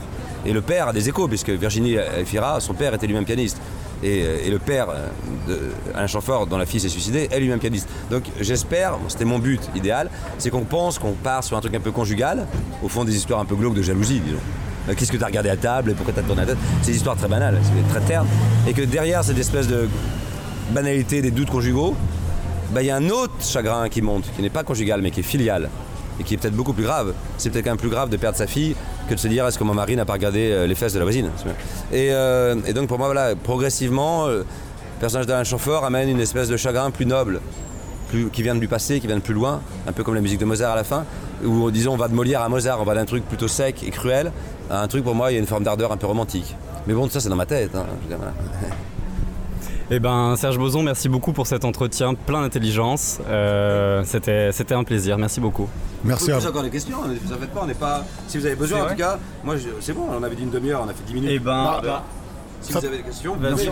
Euh, ça tombe bien, c'était du coup euh, sur euh, comment ça s'est passé pour les parties euh, chantées. Ouais, bien sûr. Euh, c'était en live, donc nous, ce qu'on a vu, tout était filmé euh, directement sur le plateau. Exact. Et comment ça s'est passé dans la pratique? Beaucoup de prises? Euh, Non. Parce que je tourne en 35 mm, je tourne en pellicule.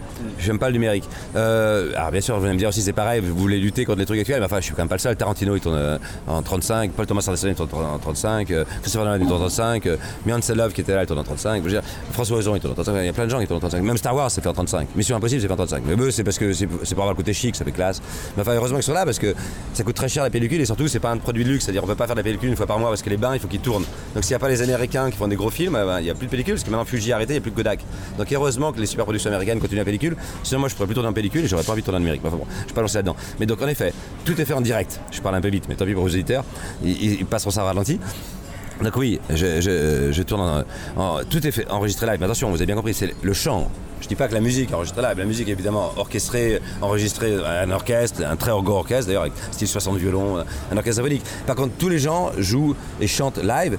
Et c'était dur, par exemple, Tar n'est pas chanteur. Même à la base, il est plutôt fragile au niveau du chant. Donc lui, j'apprécie, je l'apprécie là-dessus, il a ce côté à l'américaine de plus tu lui demandes un truc dur, plus il est content. Donc lui, non seulement il a fait style 50 cours de chant qu'on lui a proposé, mais il en a rajouté à lui-même, il s'est payé un coach vocal. Enfin, c'est la production qu'il a payé, enfin, il en a rajouté. Il a rajouté des cours. Virginie, elle sait assez facilement chanter, elle chante bien, mais par contre, elle sait pas du tout jouer du piano. C'est dur de jouer du piano puis de chanter, puis d'interpréter, parce qu'elle est censée être émue dans la scène où elle chante du piano. Et donc elle, par exemple, elle a dû un peu galérer, mais elle a pas mal travaillé aussi le piano. Donc ce que j'aime bien, c'est pareil, c'est tout simplement que les, spectateurs savent même pas ce que ça veut dire son direct, post-synchronisation. La plupart ne ne connaissent pas ces questions-là. Mais moi, c'est pas pour la technique, c'est pas pour dire ouais, j'ai fait en son direct, les autres font la post-synchro, c'est des pédales. Moi, je suis, moi, je suis plus. c'est, pas ça. C'est, euh, pas pour dire ouais, je suis plus fort. C'est, juste que, que quelqu'un y connaisse ou rien, je pense qu'on sent qu'il y a une vérité de l'instant, que l'acteur il se met à nu et que c'est pas comme si on se dit tiens on a appuyé sur un bouton clip, les mecs ils ont fait ça en studio donc sur le tournage ils disaient bah bah bah bah bah bah. Non, on sent je pense simplement que l'acteur prend des risques, qu'il a à la limite de ne pas y arriver. Ce qui est grave normalement c'est que les stars, hein, on a toujours l'impression qu'elles savent ce qu'elles, qu'elles peuvent faire, qu'elles sont à l'aise. Là, tu peux prendre la plus grande star du monde, d'un coup elle va se retrouver comme un, débutant en fait. Elle va faire un truc qu'elle sait pas faire donc elle est. Elle flageole si vous voulez. C'est toujours intéressant de, filmer un acteur quand il est moins sûr de lui. Oui. Euh, Et d'ailleurs, j'ai l'impression, parce que vous, le rapport à l'acteur, quand même, il est assez. euh, il est complet, complexe, parce que. Vous, déjà, vous, vous dans Tip Top, dans, enfin, dans, dans quasi tous vos films, vous confrontez des acteurs euh, non pro à des acteurs pro. Dans Madame Hyde, évidemment, il y avait Ada Sedani qui était là. Et, et vous-même, vous êtes acteur. Vous-même, vous avez joué dans beaucoup de films, vous jouez dans vos propres films. Et là, dans ce film, euh, on a des acteurs qui jouent des acteurs. Donc voilà, tout ce rapport Et à l'acteur. Un acteur non professionnel. Parce que moi je peux pas. C'est Alain sûr, c'est pas un acteur. Et d'ailleurs typiquement je trouve qu'il a une manière de jouer. On n'a pas l'impression qu'il interprète un texte qu'il a appris, on a l'impression qu'il qu'il divague, qu'il improvise. Il a une sorte de, de mon point de vue, il a un côté mi-divagant, mi-bafouilleur, que je trouve très bien au début. Je voulais Christopher Walken pour le rôle, et puis je suis rentré dans des galères de production pour le contacter, tout ça.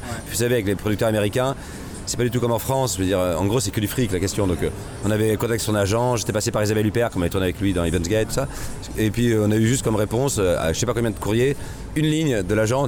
C'est l'américaine. T'as pas bonjour, pas bonsoir. Comment allez-vous C'est When you'll be fully financed, make an offer. Point. When you'll be quoi? Fully finance. Quand vous serez entièrement financé, faites une offre. C'est tout ce que tu reçois comme offre. Donc, tu dit, bon, ouais. Voilà, donc c'est un peu compliqué. Puis en plus, c'était un peu théorique parce que qu'est-ce qu'un mec anglais, enfin ang- anglo-saxon américain, allait faire dans ce film-là? Pourquoi Tar serait sorti avec une fille d'un anglais Qu'est-ce qu'il ferait en Normandie là Et donc, je me suis dit, à un moment, il faut que tu trouves un acteur français. Puis à un moment, je me suis dit, merde, ça serait quand même bien qu'il y en ait un qui sache déjà chanter et jouer du piano.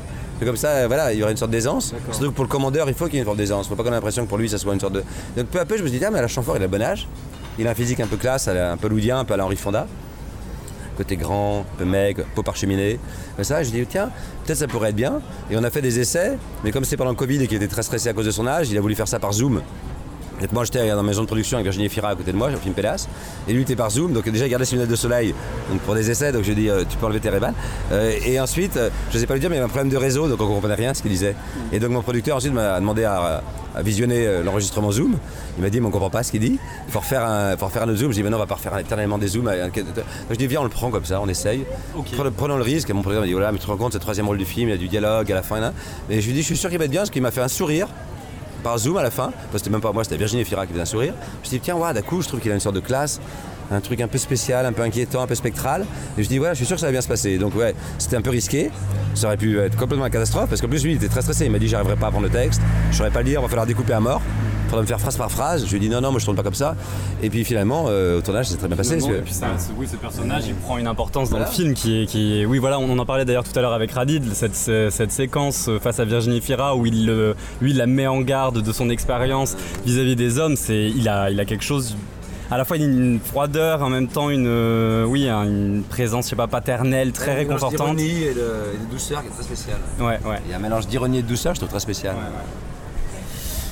Euh, bon, je pense qu'on va. Ça a été très complet. Tu es très, tu es très rapide et très efficace. parfait. Ouais. Merci à vous. Merci beaucoup. Merci beaucoup.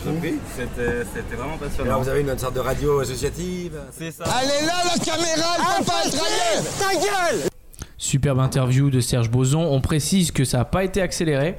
Les gens peut-être qui, ont, qui, ont, qui, vont, qui vont dire mais c'est accéléré, vous avez, vous avez mis en 1,25, en 1,5. En fait non, c'est juste Mhm. qu'il a un débit de, de parole très rapide, très euh, comment Mhm. dire, euh, très mitraillé comme ça, Ouais, très, mitraillette. très- en mitraillette quoi. Là où Khalid et Alex euh, Alex doivent parler plus lentement pour se concentrer puisqu'ils ont beaucoup de difficultés à s'exprimer correctement. Pas vrai Khalid C'est la dyslexie. Énormément.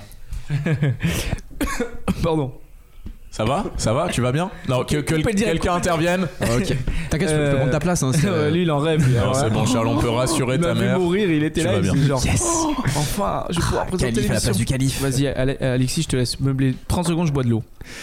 Mais écoutez, je crois qu'on peut parler euh, du, on- très vite fait de peut-être de Layla's Brothers de Ah, bah Saïd voilà. Roustou euh, Yahi, le film iranien qui était euh, présent en sélection officielle, en compétition même officielle euh, il y, a, il y a deux jours. Ouais, on va en parler vite fait parce qu'on a un autre film après. Qui l'a vu ce film, Layla Brothers Layla's Brothers? Alors, euh, je crois qu'il n'y a que Ralid et moi. euh, Ralid et, euh, Ouais, moi je l'ai vu tout à l'heure. hmm. Ah. Je l'ai vu à. T'en sors. J'en sors plus, oui, j'en sors, je suis sorti à et alors, quel est- 16h de la séance. Quel effet ça t'a fait euh, ce film? Et bah franchement, euh, moi ça m'a fait, ça m'a fait quelque chose. Non mais euh, franchement, énorme film, euh, énorme film, beaucoup de sensations. Énorme. Ouais. Franchement, non, non, très, donc, très gros film. euh, voilà, moi C'est une carrément. tuerie je- un peu, tu me disais, non? Je... non mais si on doit faire des petits pronos, par exemple, euh, pour la- l'interprétation euh, féminine. Euh, Mhm. Pour moi, c'est une des favorites. J'ai trouvé ça, la performance incroyable. Et oui, on est plongé euh, dans l'Iran, euh, dans l'Iran, donc euh, une famille, une famille qui se déchire. Mais tu, je te laisse le pitcher si tu veux, Alexis. Ouais, alors j'ai pas le synopsis euh, Ah, sous, super, les gars, vous avez pas bossé votre truc. sous, sous les yeux. Ah, on a Alexandre, Ah. on interrompt le direct tout de suite. Pour revenir ok. en direct, on a Le Alexandre. Euh, déclaration d'Alexandre qui nous appelle. Alexandre, t'es dans le train encore ou pas encore? Hein, allô? Allô, oui, Alexandre Oui, ouais. Tu es dans le train tu, tu es où Non, je suis pas dans le train, je suis à la gare, j'attends mon train justement, mais je vous écoutais, vous parliez de, de Leila Brothers. Moi, je l'ai vu, je l'ai vu. Ah, tu l'as vu toi en plus? Super. Alors, t'en as Eh pensé oui. quoi? T'as beaucoup aimé? Ben ouais, j'ai trouvé ça super. Justement, euh, je voulais vous donner mon palmarès et je pense que Leila Brothers, il aura, et pour moi, il aurait non seulement un, un grand prix et en plus un prix d'interprétation pour tous les comédiens. Ça, voilà, si j'étais Ok. Vincent Lindon, c'est ce que je suis. De, C'est ce que tu ferais. Euh, on a Voilà. écouté ton interview aussi avec Serge Boson, c'était une super interview, ça a été hyper intéressant. Mm. Euh, on Ouais, disait que ça n'avait pas été accéléré, ouais, parce qu'il a un débit de Ouais, j'ai euh, entendu, très j'ai rapide, entendu quoi. bien vu, c'était une bonne, euh, une bonne joke. Et euh, juste, on parlait en début d'émission, toi tu étais présent dans la, dans la, dans la salle euh, au moment de la présentation de Stars at Noon. Est-ce que tu peux nous parler un petit peu de ça pour les gens qui n'ont pas eu la chance de monter les marches, un peu ça, puis aussi Ouais, du bah, film, la réaction C'était assez parti- particulier, assez touchant. Claire Denis avait l'air d'avoir mis beaucoup de d'elle dans ce film. Elle a beaucoup remercié les gens, était assez sans voix et voulait juste dire merci. Elle arrêtait pas de répéter merci à, à, à beaucoup de gens. Je pense que c'est un film assez personnel euh, euh, qui a pas forcément été euh, reçu. Bon, je pense qu'elle s'y attendait. C'est que c'est un, un qui se mérite un peu, qui est un peu euh, lent et, et ennuyeux. Euh, donc voilà, il y a beaucoup de gens qui sont partis pendant la séance. Ah ouais. aussi- les, les gens se sont vite pressés aussi de partir quand c'était terminé, mais les, les aficionados qui restaient euh, ont beaucoup applaudi. C'était non, c'était des applaudissements assez touchants. C'était, voilà, il y avait, il y avait plus que les meilleurs, quoi. Voilà, Ah bah voilà, les vrais dont tu faisais partie. les donc. vrais, exactement. Voilà, écoute, on, toi tu, on va parler Goutte d'Or aussi, toi tu l'as pas vu, Goutte d'Or malheureusement. Non, vous en avez déjà parlé? On va en parler, ouais, tout de suite. Euh, Ouais. Juste le temps, bah écoute, de, de- est-ce que t'as un, t'as un pronostic, t'as un film en tout cas, toi, à qui tu décernerais la Palme d'Or euh, sur ce que t'as vu ou pas? Ouais, ça c'est sûr. Tiens, bah d'ailleurs, pour, euh, pour info, moi je suis sorti du Coréeda là avant de prendre le Ah. train. Ah, J'ai eu un Brokers. Coréeda- Alors? Un Coréeda euh, mignon, je dirais. Mignon. ouais. Mignon, c'est du Coréda pour les gens qui aiment bien euh, les affaires de famille. euh, c'est Hmm. C'est- bien. Euh, oui, moi, euh, je donnerais la Palme d'Or sans hésitation à James Gray Hmm. euh, pour Ah, Armageddon Armageddon Time, ouais. qui était, je trouve, un film sublime, euh, sans aucune faute. Voilà. Très bien. Eh ben, écoute, to- toi, t'as as apprécié ce festival? C'était ton premier festival? En deux mots, ça t'a C'était plu? génial, c'était génial, c'était super. Avec toute l'équipe, je crois qu'on s'est bien tous amusés. Ouais, tout C'était trop fait, bien. J'espère qu'on reviendra l'année prochaine. Super, bah, merci beaucoup, Alex. Écoute, bon retour hein, à Paris, Bah, puis on te merci à retrouvera. vous, ouais. Merci à vous. On te retrouvera bientôt Et dans l'émission. profitez bien de la dernière émission en direct de la Croisette. La Merci croisette à de. Jean Lépin. Ça marche. Allez. Salut Alex, à bientôt. Ciao, à ciao. tous, bisous la lumière. Salut. Bisous. C'était Alex donc qui allait prendre son train. On enchaîne tout de suite Leila's Brothers. Donc voilà, vous en avez parlé. Je vous lis le synopsis vite fait. Mhm. Et puis après, on va enchaîner tout de suite sur, euh, sur le goutte d'or parce que le temps, le temps file quoi. C'est Leila qui a dédié toute sa vie à ses parents et ses quatre frères. Très touchée par une crise économique sans précédent, la famille croule sous les dettes et se déchire au fur et à mesure de leurs désillusions personnelles. Euh, avant, afin de les sortir de cette situation, Leila élabore un plan acheter une boutique pour lancer une affaire avec ses frères. Chacun y met toutes ses économies, mais il leur manque un dernier soutien financier. Au même moment et à la surprise de tous, le père Ismaël promet une importante somme d'argent à sa communauté avant, afin d'en devenir le nouveau parrain, la plus haute distinction de la tradition persane. Peu à peu, les actions de chacun de ses membres entraînent la famille au bord de l'implosion, alors que la santé du patriarche se détériore. Encore un film super fun, j'ai l'impression, sur les Brothers, les, les Iraniens, ils, ils nous font pas beaucoup de comédie. Oui, Khalid Ouais, non, mais. C'est lâché, c'est lâché. Non, mais vraiment, moi j'ai adoré ce film. Et pour rebondir sur ce qu'il disait Alex, c'est vrai que c'est long, ça peut paraître ennuyeux, mais les dialogues, ils sont. Ils Je crois qu'il parlait de Stars at Noon quand il disait ça. Ah bon? Il parlait pas du film? Non. Non, il a, il a- il a- lui, il a beaucoup aimé aussi. Hein, les Ah, Brothers. ok. Ouais, ouais. Mais alors, c'est un film très long, Ouais. mais les, les 245, dialogues, mais les dialogues, franchement, sont vachement rythmés. Il se passe toujours quelque chose. Euh, c'est des petits espaces avec beaucoup de personnes à l'intérieur, beaucoup d'individus dans des petits espaces. Ça, c'était, c'était super bien à C'est voir. assez, assez nerveux hein, comme film. Et, et c'est et c'est très violent. Enfin, moi, c'est ça que je voulais souligner parce que je sais qu'on n'a pas beaucoup de temps. Mhm. Mais si je dois souligner quelque chose, c'est vraiment la, la violence des dialogues, des dialogues et des scènes qui, qui sont très fortes. Enfin, le- les dialogues entre la famille qui se renvoie, ce qu'ils font, leur tort dans telle affaire, c'est mais euh, très beau film. Et ouais, pour moi, le- la favorite pour euh, le prix d'interprétation féminine pour euh, du coup Tanare Tanare. Al- Ali Dosti. C'est que Voilà. c'est qu'en deux mots, c'est que je suis d'accord sur- avec toi. Il y a un truc très violent aussi dans sur la société euh, iranienne. Il y a vraiment ce, on sent ce, ce poids des traditions familiales, religieuses, euh, tout le temps cette oppression. Et euh, ouais, c'est moi que c'est un milieu compliqué. Je sais que le- en Iran là, il y a un petit souci. Enfin, il y a, je crois que le la- enfin, il y a un petit souci. Plus qu'un petit souci, mais Petit souci technique en Iran en ce moment, Ouais, en Ukraine. Il, il- il disait d'ailleurs le, le- le réalisateur, c'est que à l'époque- au moment de la sortie euh, du, du film, du tournage, il y a la voiture dont il parle du, dans, dans le film qui valait genre bon 100 120 000, euh, j'ai j'ai oublié la monnaie locale, et euh, là, il y a une telle inflation en Iran qu'elle a doublé de prix. Enfin, la plupart Ah ouais. des, des- des objets là-bas ont doublé de prix. Donc nous, on se plaint d'une inflation de je sais pas 5 Oui, bah allez en Iran, c'est ça que tu veux dire. Toi, t'as posé une question à la conférence en plus. T'as dit la lumière dans le fond, Alexis Ouais, c'est vrai, tout à fait. Ouais, ouais, j'ai posé une question. J'étais le seul euh, français, enfin quasiment, qu'à avoir une posé une question. C'était tout le- je me suis fait toute l'interview en farci. Ah, tu posais une question en farci. Et ah bah, Tomate farci j'ai- Allez, bonsoir. En Bernard farci Allez, bonsoir, stop, c'est bon. Allez. Khalid, ça l'amuse pas du tout euh, sur l'Iran. On rigole pas du On a avec des gros yeux là, pardon. euh, Tu as posé une question et en oui, français. du coup, j'ai posé une question en français et euh, il m'a répondu. En fait, c'est- ils étaient assez contents que je pose une question. Euh, Et ils m'ont ils m'ont remercié, ils ont même rigolé ensemble sur le, le truc.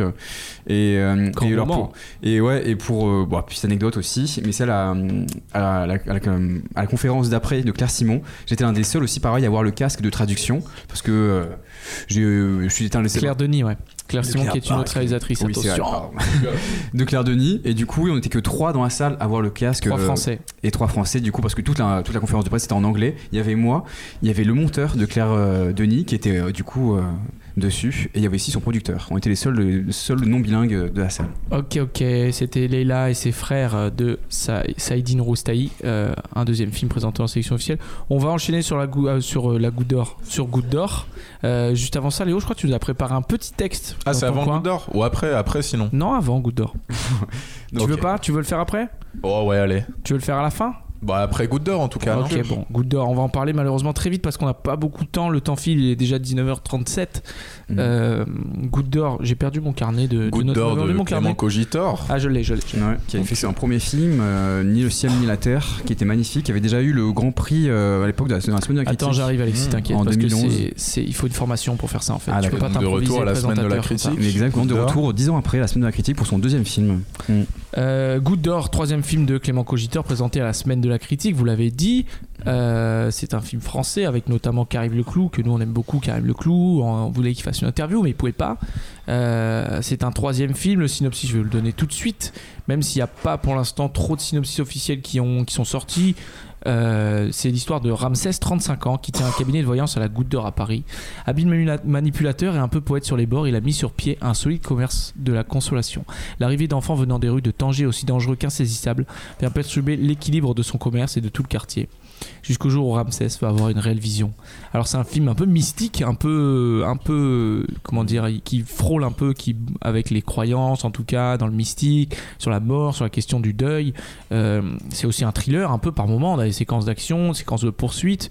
On avait cette image qui avait été un peu la promo de de de de, de, de Karim Leclou sur les sur les toits, euh, qui, qui, qui qui est pisté, qui court. Euh, donc voilà, c'est un film d'action un petit peu avec des séquences un peu d'action. C'est un scénario de Clément Cogitor et Thomas Bidegain qui est partout, qui a, Qui a un- participé euh, avec quatre autres personnes. Et Fanny Burdino aussi. Ah oui. Ouais, tout à fait. Scénariste de 10%, d'autres de drôles. Tout à fait. Et aussi Camille Lugan.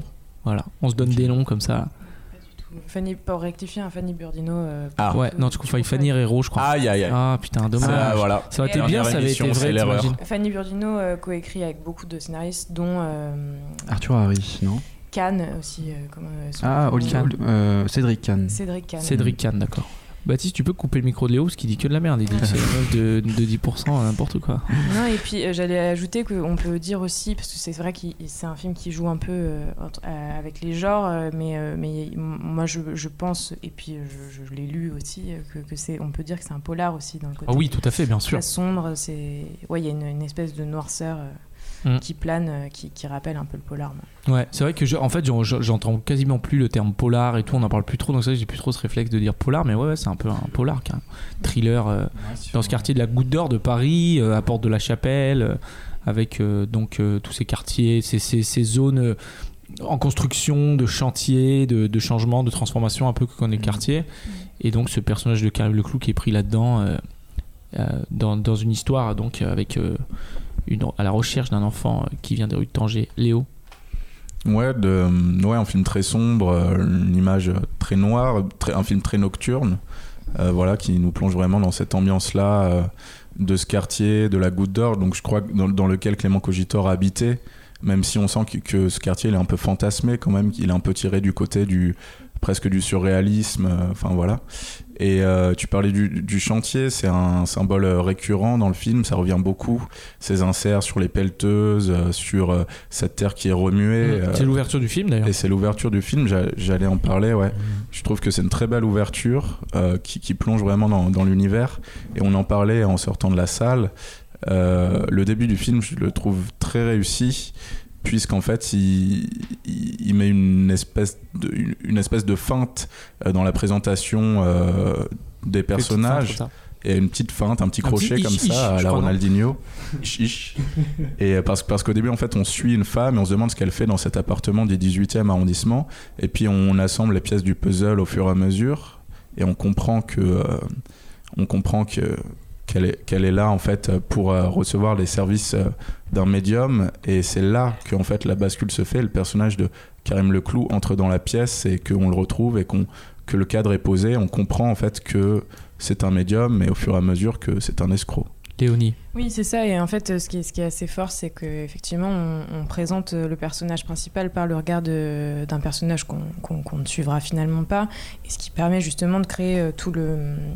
Bah, de- tout le mystère autour de lui et puis en fait de, montrer aussi euh, son talent. Je pense qu'on l'aurait peut-être pas euh, vu euh, enfin on l'aurait pas découvert aussi bien si on avait été d'emblée avec lui là en l'occurrence on y croit complètement à ce médium à la base on, a ce réflexe assez naturel de se dire que c'est dingue, en fait, ça peut exister. On peut effectivement être face à quelqu'un qui devine qui étaient les défunts. Et, d'ailleurs, je reviens sur, sur euh, cette idée de déterrer, parce qu'en fait, tout tourne autour de ça aussi euh, beaucoup. C'est c'est quand même un personnage qui vient déterrer les secrets des, des, des morts. Donc, euh, ça apparaît dans la narration et ça apparaît visuellement, quoi. Ouais. Clément Cogitor, Alexis, peut-être qu'on peut en parler un peu. C'est un, un, un réalisateur, mais c'est aussi un artiste contemporain euh, qui a signé plusieurs, euh, plusieurs films, vidéos, installations vidéo, photographiques, et, euh, et qui frôle un peu, qui est un peu plus, plus rat médium, un peu, j'ai envie de dire, qui ça. travaille un peu dans plusieurs médiums différents. Ouais, il a fait notamment, euh, il avait mis en scène euh, l'opéra de, de Ra- Rameau. Ouais, Les Les Indes Galantes. Les Indes Galantes, Oh, on l'a en même temps. Chips. Ouais, qui était euh, à l'Opéra Bastille, du coup en une version, une version moderne des Indes Galantes, avec, avec euh, Yes. dansé notamment en voguing, euh, en, euh, avec différents, voilà. Différents types de danse, ouais. Différents tu voulais tendre ton micro à quelqu'un? mo- moderne, euh, ouais, no, américaine, africaine, euh, je sais pas le terme exact. Goutte d'or de Clément Cogitor. Euh, on, on en a parlé très vite parce qu'on avait, on n'avait pas beaucoup de temps. Il est à la semaine de la critique. Il n'y a pas de date de sortie pour l'instant en France. C'est vrai qu'on n'a pas trop évoqué les dates de sortie euh, des films. Euh, pour l'instant, parce que la plupart du temps, des fois, il n'y en a pas. Elles sont pas fixées. Dans le cas de Stars at Noon, par exemple, de Claire Denis, il n'y a pas de date officielle pour l'instant. Euh, le Clément Cogitor, il n'y a pas de date officielle non plus. J'ai l'impression qu'il n'était pas entièrement fini ce film aussi. C'est possible, ouais. Ouais. Ouais, ouais, c'est possible. Euh, Baptiste. Pourquoi Pardon, mais- Ah, pardon, vas-y, ouais. Euh, Pourquoi non, tu dis moi, ça, ouais Ouais, j'ai vu Et des. t'es qui, toi, d'abord Non, mais c'est vrai que moi, il m'a pas, m'a pas totalement emballé ce Cogitor. Je suis très, très, je suis un grand fan de, Ouais. de son premier film. Et là, euh, je sais pas, ça m'a pas totalement pris. C'est vrai qu'il m'a, il fait un peu penser à Médecin de nuit euh, de. C'est de vrai, un peu. Euh, Mm. Qu'il y en a un qui se passe dans le 18e, l'autre dans le 19e. euh, L'un des Crackman pour le Médecin de nuit. Celui de Cogitor se passe plus avec des mineurs isolés marocains. C'est vrai Ouais. que depuis 2016, il y a, on a vu arriver des, ouais, ces, ces mineurs ve- venus du Maroc. C'est ça qu'il y a un, il y a un petit fléau que bah, les pouvoirs publics n'arrivent pas du tout à, ré- à résoudre parce qu'ils ils sont mineurs et on, bah, on le montre un peu dans le, dans film, c'est qu'ils ils sont re- relâchés tout de suite. euh. Donc voilà, mais c'est vrai que ça m'a pas totalement pris. euh, c'est que j'ai pas trouvé Karim Leclou habité par, par son rôle, euh, notamment les scènes Oh là de, là, de, de, de peste, de, fin, où il prêche un peu la, la, la conviction. Je sais pas, ça m'a pas emballé totalement. ouais. C'est Goutte d'or de Clément Cogitor à la semaine de la critique. Euh, Baptiste, toi, tu connais la- le quartier de Goutte d'or un petit peu ou pas? Tu, tu, tu... Et toi, tu vas voir des chamans aussi un petit peu, je crois. Oui, je connais bien, je connais très bien et euh, j'ai voulu être chaman dans ma vie et je Voilà. j'ai pas passé pas euh, j'ai pas mais- passé le capes enfin j'ai raté, le capes chaman. Capes chamanique. Tu l'as pas vu celui-là, toi? Non, je l'ai pas vu, non. Non, j'ai Mm. pas vu beau- j'ai pas vu beaucoup de films aujourd'hui. Ouais, t'étais à la plage. J'étais à la plage, ouais. Profiter. Mais cela dit, je regardais la plage et euh, ça rend fou le festival de Cannes quand même, hein, parce que j'ai eu plein d'idées de scénarios en tête. euh, C'est vrai Ah. les trucs. Du coup, il a pris trois rendez-vous avec des producteurs demain matin. Notamment pitching. un, un Euh, biopic d'Alexandre Benalla. Je dis, c'est toujours pas Ah. fait ça, ce serait Putain. incroyable, il faudrait ça, le présenter. Ça serait excellent. Moi, tu, tu vas me faire de l'ombre parce que moi, j'aimerais faire un biopic de Patrick Balkany. Ah, oh, Ah, ça, ça alors serait là, un super biopic. Quoi? Qui dans le rôle ouais, Ça, je sais pas. Je sais pas. Faudrait, faudrait... Bah, De par Dieu, non Je sais pas. bah, il fait déjà, il y a un- il y a. Faudrait qu'il maigrisse un peu. Déjà, il y a un biopic de, sur Bernard Tapie qui, va, qui est en tournage. C'est vrai, ouais, sur Ouais. Netflix avec Laurent Lafitte. Ouais. Euh, Léo, tu, tu veux nous faire ta super chronique ou pas? Tu veux la teaser encore ou le mec se fait trop désirer quoi? Le chat Ouais. est en feu. Hein. Surtout que tu l'as bien La vendu en plus, merci, c'est une belle passe décisive.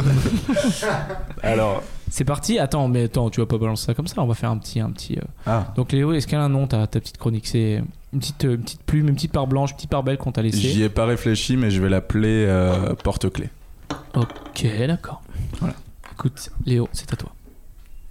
Alors, donc euh, j'ai- écrit ça euh, en errant un peu sur la croisette quand je faisais pas l'émission. Je l'écoutais aussi, mais à côté je faisais ça. Voilà, donc ça vaut ce que ça vaut.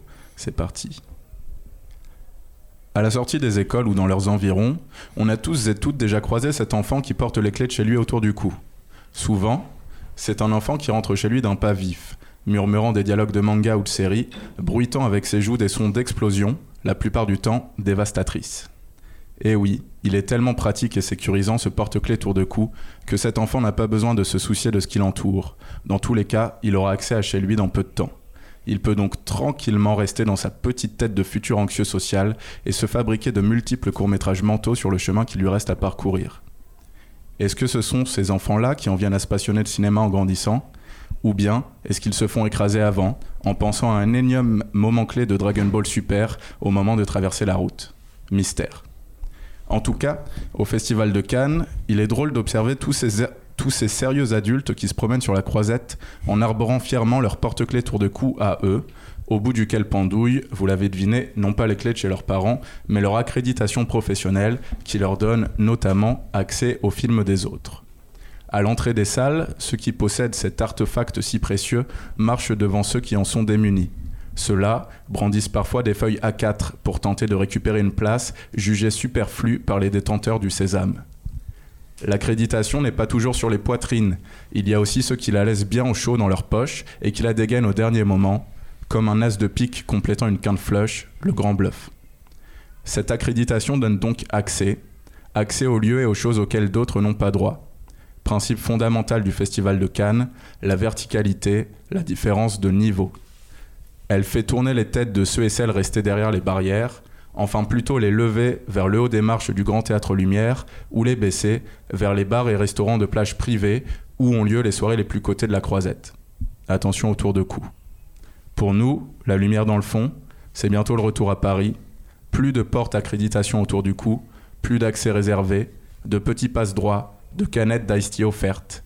Oui, pour nous, ça se limitait surtout à ça. Peut-être alors qu'on sentira un léger vide autour de notre cou, comme une toute petite sensation de nudité.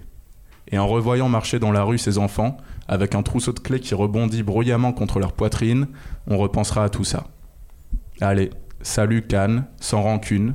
C'est pas un adieu, juste un au revoir, faut pas s'en faire. Des films, il reste à en voir, il reste à en faire. Attends, tu, tu sais ce que tu viens de dire? Superbe, super, super petit texte de, de, de Léo, magnifique. T'as entendu maman? Sur ton- tu vois, maman, je peux écrire des trucs. Euh, écoutez, il nous reste 10 minutes. On va les prendre un peu pour faire un bilan de cette expérience à Cannes. Euh, déjà, ben, prendre le temps de remercier tout le monde, de remercier toute l'équipe Khalid, Alexis, Léonie, Léo, Baptiste à la réalisation. On remercie aussi Olivier, directeur euh, d'antenne Cause Commune, qui nous a permis de, qui nous a donné cette confiance pour faire ce direct tous les jours pendant une semaine. On remercie aussi le Festival de Cannes qui nous a, qui nous a accueillis, euh, qui nous a Ouais. reçus, qui nous a donné aussi cette hein. confiance, Mhm. puisqu'ils ont accepté voilà, de, de donner des accréditations à, À des cassos. cette, euh, Pardon. à cette jeune journaliste euh, Et juste, euh, juste qui dire qui n'avait pas beaucoup prouvé quoi. Khalid, Et- par contre, tu peux couper le micro de Khalid s'il te plaît, euh, Baptiste. Plus jamais tu me fais ça. Toi l'année prochaine, t'es pas là. Non, je rigole. Pardon, excuse-moi. Non, mais par rapport au Festival de Cannes aussi pour dire que tous les organisateurs et tous ceux qui travaillent pour le Festival de Cannes, notamment les jeunes et tout, Qui t'écoutent, qui étaient super. Ouais. Franchement, Ah ils ouais, étaient au top. Super équipe, ouais, Mhm. ouais, dans son ensemble. Toi, tu as eu un coup de cœur d'ailleurs hier. euh, Pour C'est la fan de Liverpool. Ah, tout à fait, oui. On a, alors, on a rencontré des, Pardon. Des fans de Liverpool, mais bon, on en parlera une autre fois. Ouais, Merci Encore à une eux. fois, euh, Alexis octroie totalement le hors-champ de la radio, puisqu'il parle Mais de- il y a eu toutes sortes de rencontres de toute façon. Ouais, c'est vrai. Plein de super rencontres, euh, plein de gens euh, hyper intéressants. euh, qui... Et puis il y a plein de gens qui sont beaucoup intéressés à la radio. Peut-être qu'on a des nouveaux auditeurs qui nous découvrent. Euh, auquel cas, Bienvenue. voilà, nous on est une émission orientée cinéma et catch. Voilà. Donc euh, un dimanche. Euh, je voulais peut-être que vous puissiez, vous puissiez avoir le temps d'en parler un petit peu. Le festival, toi, Baptiste, c'était la première fois que tu venais à Cannes. euh, dans... Non, t'es déjà venu dans la ville de Cannes peut-être Ah non, non, non, j'étais jamais venu ici. Et, euh, et hier, quand on était à la soirée Elvis, tu me disais que justement, c'était vraiment un peu. euh, c'était, c'était dingue, quoi. C'était une méga installation. Il y a beaucoup de monde, il y a beaucoup de trucs. C'est un big événement. On sent un peu minuscule des fois, quoi. Tu m'as dit ça surtout. Je t'ai dit que c'était euh, le, le- la mar- enfin, c'était un territoire souveraineté américaine. C'était plus la France euh, à Ouais. cet endroit-là. Tout à fait. Mais moi, je parlais aussi de, dans, dans la globalité, le De, festival. du Cannes, de Cannes. Ouais. Ouais, ouais. ouais, ça, Oui, non, non, de, de- le festival. Le festival de. Cannes. Vas-y. Ben euh, non, ouais, c'est assez, euh, c'est même trop énorme en fait. Mais euh, après, ça vous a marqué quand même d'accéder à la terrasse des journalistes euh, dans. C'était dingue. Ça Non, mais c'est nous, dans on- tous les textes d'intro et d'outro de, de Léo. Ouais. Euh, C'est vrai. Mais c'est vrai qu'il est, sympa- il est sympa ce Grand Palais en fait. Il est super. Et Ouais. l'accès- c'est vrai que moi, quand- Quand- j'étais déjà venu à Cannes euh, étant petit et je voyais cette terrasse en haut et je me disais, il doit y avoir des gens super importants. euh, Et effectivement, il y a des gens super importants parce Eh que oui. nous, on y était. Euh, donc, euh, c'est, c'est- voilà, toutes mes convictions enfants étaient, étaient réalisées. Et, et c'est vrai que nous, on s'est baladé un peu avec Baptiste. On a essayé de voir jusqu'où on pouvait aller euh, avec euh, notre petite accréditation, quelles étaient les, les limites. Et on s'est, on s'est pris à un moment donné euh, un mur euh, quand on est allé. C'était quoi? C'était le, Ah, le un- ca- le café, là? C'était le, café de la Palma, plage. le, ouais, la- le Palma plage, je sais pas, un truc comme ouais, ça. un truc qui est pas ouf en plus, je crois. Ok. Mais en plus, la meuf, elle a fait un truc qui est hyper mignon. C'est-à-dire qu'en fait, soit elle nous aurait dit euh, non, non, c'est bon, désolé, au revoir, vous pouvez pas. Mais en fait, elle a fait un truc où elle était gênée et donc, du coup, la gêne, elle est contagieuse. Parce qu'elle te dit genre désolé, ah non, machin et tout. Tu as juste envie de partir et de mourir. Pardon, vas-y, Baptiste. Non, non, mais non, non, mais, euh, pardon, j'ai voulu te couper. Mm. Mais euh, quand je te dis qu'il y a plein de scénarios qui te viennent en tête à force d'être dans, dans, dans cet univers-là, moi, veux- j'ai pensé. il faut- personne n'a fait un film d'espionnage à Cannes. genre. Dans Bah, ce- il y a la cité de la Il peur la un petit de peu, quoi. Mais si, si, si, c'est marrant que tu dis ça parce Si, qu'il il y a aussi film le Brian de Palma. de Brian de Ouais, Palma, Femme- ouais. Femme dans le palais, femme fatale Ouais, qui qui se se passe commence totalement dans le palais, ouais. Ouais, ça. ouais. Tu vois. Sympa. Ah mince, il Mm. y avait un scénario. Bah, Ah, il c'est pas grave. Après, c'est un, c'est un, un peu un nanar hein, de Brian de Palma. Ah, moi, je vais le faire très sérieusement. Donc, euh, Avec Benalla, tu vas voir. Et d'ailleurs, le- alors la bande-annonce de ce film, de Femme Fatale, c'est juste le film en accéléré, genre en fois, en fois 100. Ok. Non, je vous Ah jure. Ouais, ok. c'est ça, la Non, je te crois. Hein. Je Avec peux dire Antonio- menteur, Avec menteur. Antonio Banderas. Exact, super acteur. Antonio Banderas. Euh, Est-ce que vous avez vu des stars d'ailleurs? Qui a vu qui a vu qui en star un peu? Le people On fait pas trop l'aspect people. on a vu nous, on était sur la croisette un soir en rentrant de, de bar euh, euh, en très bon état parce qu'on avait une émission à préparer le lendemain. On n'a pas trop fait la fiesta et on a croisé Michael Fassbender avec sa, sa femme euh, Alicia Je Vikander. crois que c'est le top people qu'on a Ouais. croisé. Ça et euh, Moi, de- dans mon Pokédex, j'ai euh, Léa Seydoux, Jack C'est. Gyllenhaal, Maggie Gyllenhaal. Ah ouais, c'est pas mal ça. Ah ben Ouais, c'est- Ferrara quand même hier. euh, Ouais, on est allé à un colloque quand même de réalisateurs. On a vu Nicolas Winding Refn, Abel Ferrara, Guillermo del Toro, Agnès Varda. Euh, ouais, Vas-y. Agnès Jaoui. Agnès Jaoui. Agnès. Varda, ça aurait relevé année, du miracle. hein. Aïe aïe aïe. Près Mais de ça la c'est salle, Agnès Varda, Agnès Jaoui. Est-ce que ça c'est pas de la triche Léo d'aller directement à un colloque de réalisateurs où tu sais que tu vas pouvoir remplir ton Pokédex euh, Bah, je suis allé à l'arène, euh, l'arène des dresseurs directement, quoi, sans passer par les badges. euh, Moi j'ai fait euh, j'ai fait la conférence de presse. On a fait la conférence de presse de Louis Garrel. euh, Khalid, tu te rappelles? Énorme, bah on a vu Roche Dizem, Louis Garrel. Énorme. Et t'as fait ta photo avec Roche Dizem. Ouais, mais je l'ai déjà dit. Hein. Ah oui c'est vrai. Je m'embrouille. Donc euh, voilà ouais on a vu un peu de people et tout. Mais après c'est pas que ça. On a déjà aussi découvert plein de super films. Euh, Est-ce que par exemple vous pourriez à tour nous dire votre, votre coup de cœur un peu peut-être euh, dans ce que vous avez vu en commençant par toi Léonie? Oui, moi c'est comme hier, hein, c'est vraiment le, le Ruben Östlund de Triangle of Sadness. Ça restera. Ok. Moi, je suis pas très fan. mais bon. Oui, bon, d'accord. Baptiste, euh, Baptiste, moi. Toi, c'est comment déjà Alexis, c'est ça Toi, t'es le jeune fan qui a gagné le concours, c'est ça Putain, on a. Ok. Je suis un peu déçu de ce que tu me dis. Ça lui est monté à la tête, On tout a- ça, je le savais. dormi ensemble. L'année prochaine, ça va être une super équipe. Euh, qu'on- T'as dit quoi On a dormi ensemble Super. Mais encore une fois, il parle de trucs euh, que les gens peuvent pas identifier, quoi. Oui, on a dû partager un lit, Alexis. Tu veux Ça parler te de met ça mal à l'aise, Charles. Moi, il y a zéro ambiguïté pour moi, il y a pas de problème. C'était radio, focus, euh, émission. Tout- Ne- toute ma tête était à l'émission tout le temps. Baptiste, euh, oh, Alexis, de cœur. Putain, heureusement qu'on va- qu'on arrête C'est parti. bientôt. Tout le monde t'écoute, Xavier. Moi j'ai. moi- moi- non, moi j'ai un petit coup de cœur quand même euh, pour la, sélection de la, un certain regard, notamment euh, les deux films que j'ai vus, Dom- Domingo et La Brume, que, que j'ai beaucoup apprécié. Le premier film costaricien de l'histoire de, la sélection de Cannes, et aussi euh, le film norvégien Sick of Myself. Voilà. Superbe. Khalid, toi, tu as eu un coup de cœur pour la salle Cinéum Max du Cinéum. Alors là, ouais, bah numéro 1, Palme Ouais. d'Or, euh, et, la le, salle. et, le, et les membres de- du staff aussi, Les avec qui staff. as été, Très été super pote. ouais. Ton coup de cœur de, de, de mon coup de cœur est toujours le même, même si euh, bah, en, est- en étant sorti de Leila's Brothers, euh, super film, mais je reste sur du coup euh, pour mon favori Boys from Heaven Boy from Heaven de Tariq Saleh. de Tarek Saleh. Et pour le prix d'interprétation féminine, j'espère vraiment que Tarané Ali Dousti l'aura, puisque énorme performance, je trouve. voilà. Léo, toi, ton, ton petit coup de cœur, euh, c'est cette, euh, cette sélection officielle ou les sélections parallèles de Euh, moi, trois films qui occupent une place dans mon cœur, euh, très différents, Plus très de vite. temps que tout le monde, comme d'hab, vas-y. Grand Paris de Martin Jova, euh, Don Juan de Serge Boson et Triangle of Sadness de Ruben Östlund.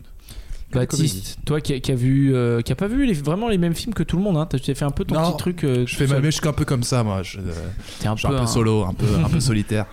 Euh, mais non, mais moi j'ai j'ai- j'ai vu moins de films que vous surtout, mais tout ce que j'ai vu, euh, j'ai apprécié. Super. Voilà. Ah bah mais euh, la Palme d'Or va à Atlantic Bar. quand même. Atlantic Bar présenté à la CID un film de Fanny. Fanny Molins. Fanny Molins, ça me Incroyable. Et la, la plus grande star de la croisette pour moi, c'est l'équipe de la lumière dans le fond. Quel faillot, quel faillot. Euh, bah moi, écoutez, j'ai comme euh, Alex, je vais, je vais rejoindre Alex. Moi, c'était vraiment le Armageddon Time de James Gray, qui était un très beau film qui m'a pris vraiment euh, par surprise parce que je m'attendais pas à ce que ce soit un truc euh, aussi fort émotionnellement, aussi aussi bouleversant. Et ce qui est marrant, c'est que c'est le premier film qu'on a vu. En fait, Mhm. on l'a vu dimanche dès qu'on est arrivé. Après, j'ai regardé le dîner de con dans le train, mais ça compte pas. Mais, mais c'est le premier film qu'on a vu à Cannes dimanche à 8h30. Et après, ouais, le Boy from euh, Heaven de Tariq Saleh, qui était un super film tout en maîtrise. Et, euh, et après, qu'est-ce qu'on a vu aujourd'hui? Ouais, bah, C'est ça, on a vu Goutte d'Or et, et tu twerk, Léo, je crois. Il en peut plus. T'as été très court en tout cas, toi aussi. Ouais, mais moi je peux. Non, je Ah oui, le patron. Ouais. Bah écoutez, un grand merci à tout le monde en tout cas. Un Vas-y, grand merci les à rênes, vas-y, je te les Ouais. donne. Un grand merci à Baptiste notamment, sans qui euh, rien de tout ça Tout ne fait. serait possible. Baptiste, réalisateur de l'émission de talent, qui a fait des heures supplémentaires non payées pour faire cette émission, qui a bossé. Bravo Baptiste. Non, non, mais non, Bravo, mais- bravo. Par contre, euh, j'étais, c'était mal parti cette histoire. hein. J'étais très malade euh, de trois vrai. jours avant. C'est vrai que t'as as eu le Covid, ouais. Tu l'as Ouais. toujours d'ailleurs, on est peut-être tous euh, ouais, peut-être qu'on est un cluster, cluster la lumière dans le fond. Ouais. Bah après, Alexis, il a la variole du singe, donc euh, tu vois, je veux dire. Chopé à la soirée Elvis. Euh, bah écoutez, ouais, on a, on, a, on a encore un petit peu de temps pour, euh, pour conclure ou non Je crois que Une minute. Qui va la toute voir pile. alors On a une minute. Après vos, après, C'est après la vos- carte blanche d'une minute là. vos, coups, vos coups de cœur, c'est qui le favori là euh, Moi, j'ai pas vu suffisamment de films pour te répondre. Ouais. Mais moi, Non, je mais par à la presse, euh, Time. J'ai- J'ai pas Mm. trop regardé les, Ah les retours presse de la concurrence et je n'écoutais pas les gens sur la terrasse presse. parce que je déteste l'entre-soi en fait. Après, on peut dire pour nos auditeurs que voilà, il y a beaucoup, une grande partie des films qui vont ressortir. Enfin, qu'en tout cas, il y a par exemple, je sais qu'il y a le Luxor qui va repasser des films de la semaine de la critique. Il y a la- le Forum des images qui repasse aussi euh, les films d'une sélection. Il y a la Cinémathèque qui repasse ceux de. Ah, je sais plus quelle Bah, c'est la pas quinzaine. tu chercheras parce qu'on non. a plus le temps. Ah non, je crois que la, la- la quinzaine repasse tout le forum euh, de- au Forum des images. Ouais, tout à fait. Et c'est voilà. Écoutez, ben, merci à tous de nous avoir suivis pendant ces 5 jours. On espère que ces 6 jours, on espère que vous avez pris 5 jours, non, pourquoi je dis 6 mois?